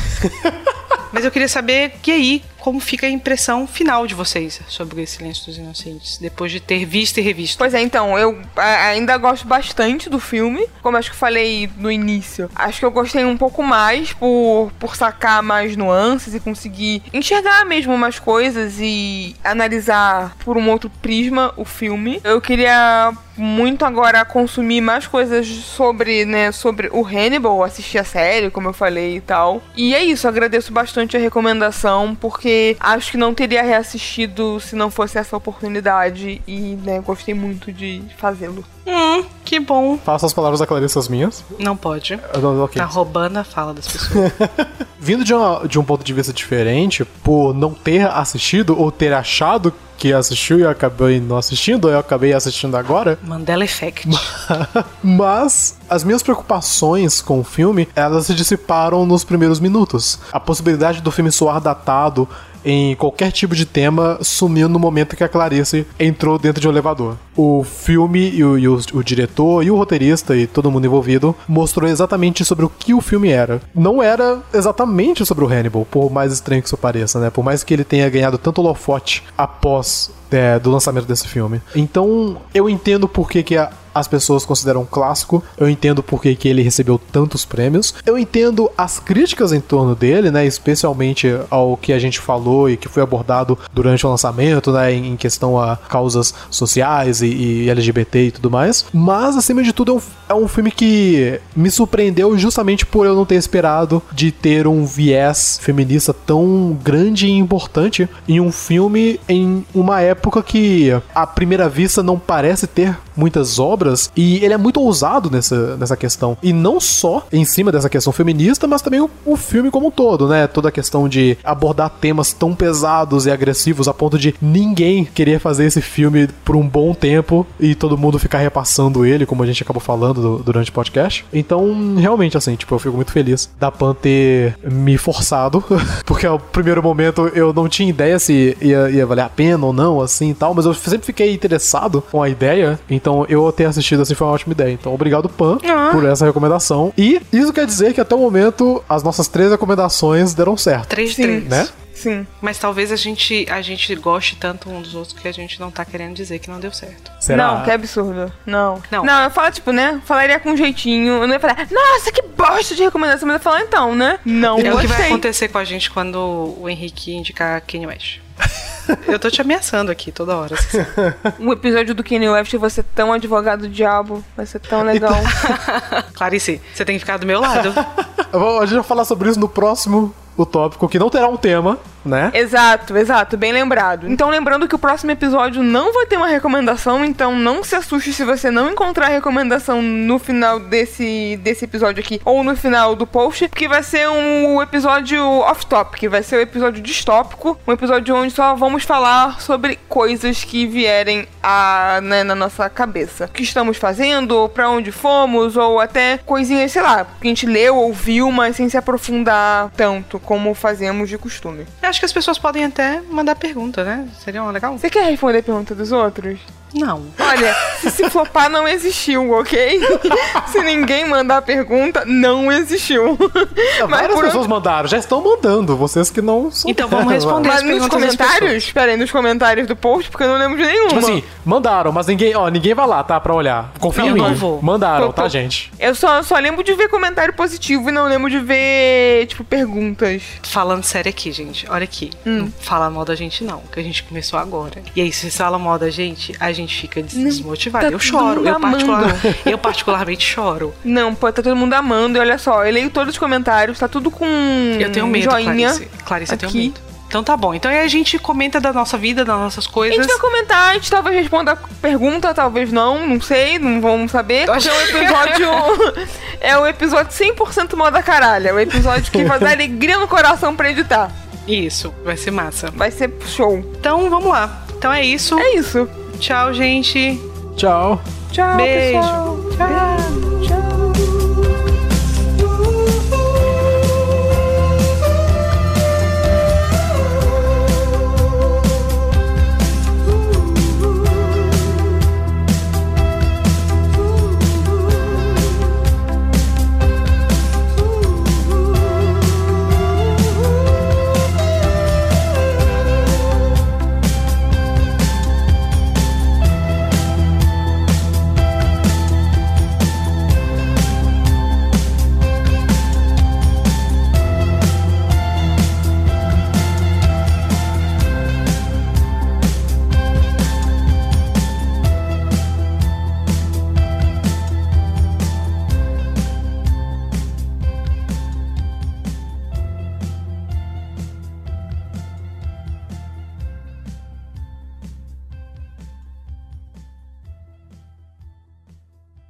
O que, o que a gente tava fazendo era meio que, né, discutir totalmente o negócio e de vez em quando mencionar alguns momentos da, da, do filme. Ah, sim. É porque como não teve falta e isso não é uma indireta, pô.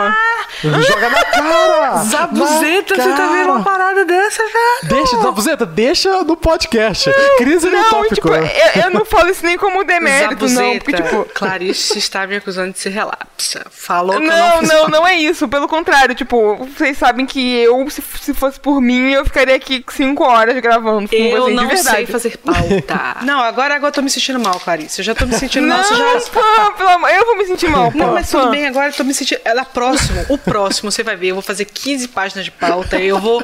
Eu vou colocar as coisas pormenorizadas. Henrique, eu vou começar a fazer agora, inclusive. Enquanto a gente grava esse podcast, eu vou tema, fazer. mas- Eu não tenho, mas eu vou botar já fazer a pauta. Primeiro, ó, Não, já botar aqui, desculpa. ó. Ponto 1, um, apresentação. Já botei. Já botei. Não foi minha intenção. Eu juro que não foi a minha Sei. intenção. Clarice não sabe o que está acontecendo em minha vida, o, do- o dezembro que eu estou tendo e Clarice não tem. O mínimo de sororidade, velho. Uma mulher fazendo isso com outra mulher, como é que pode? Desculpa, que Justo vergonha. desse episódio aqui. Do, do- Justo nesse nesse episódio. Clarice Não, não, Garcia pô. fazendo comigo uma coisa que Clarice Sterling nunca faria. É, não estou fazendo jus ao nome. Porra, velho, é foda. Mas tudo bem, Clarice, me perdoe? Você, você viu como a Clarice ela já jogou, né? Pra... Foi.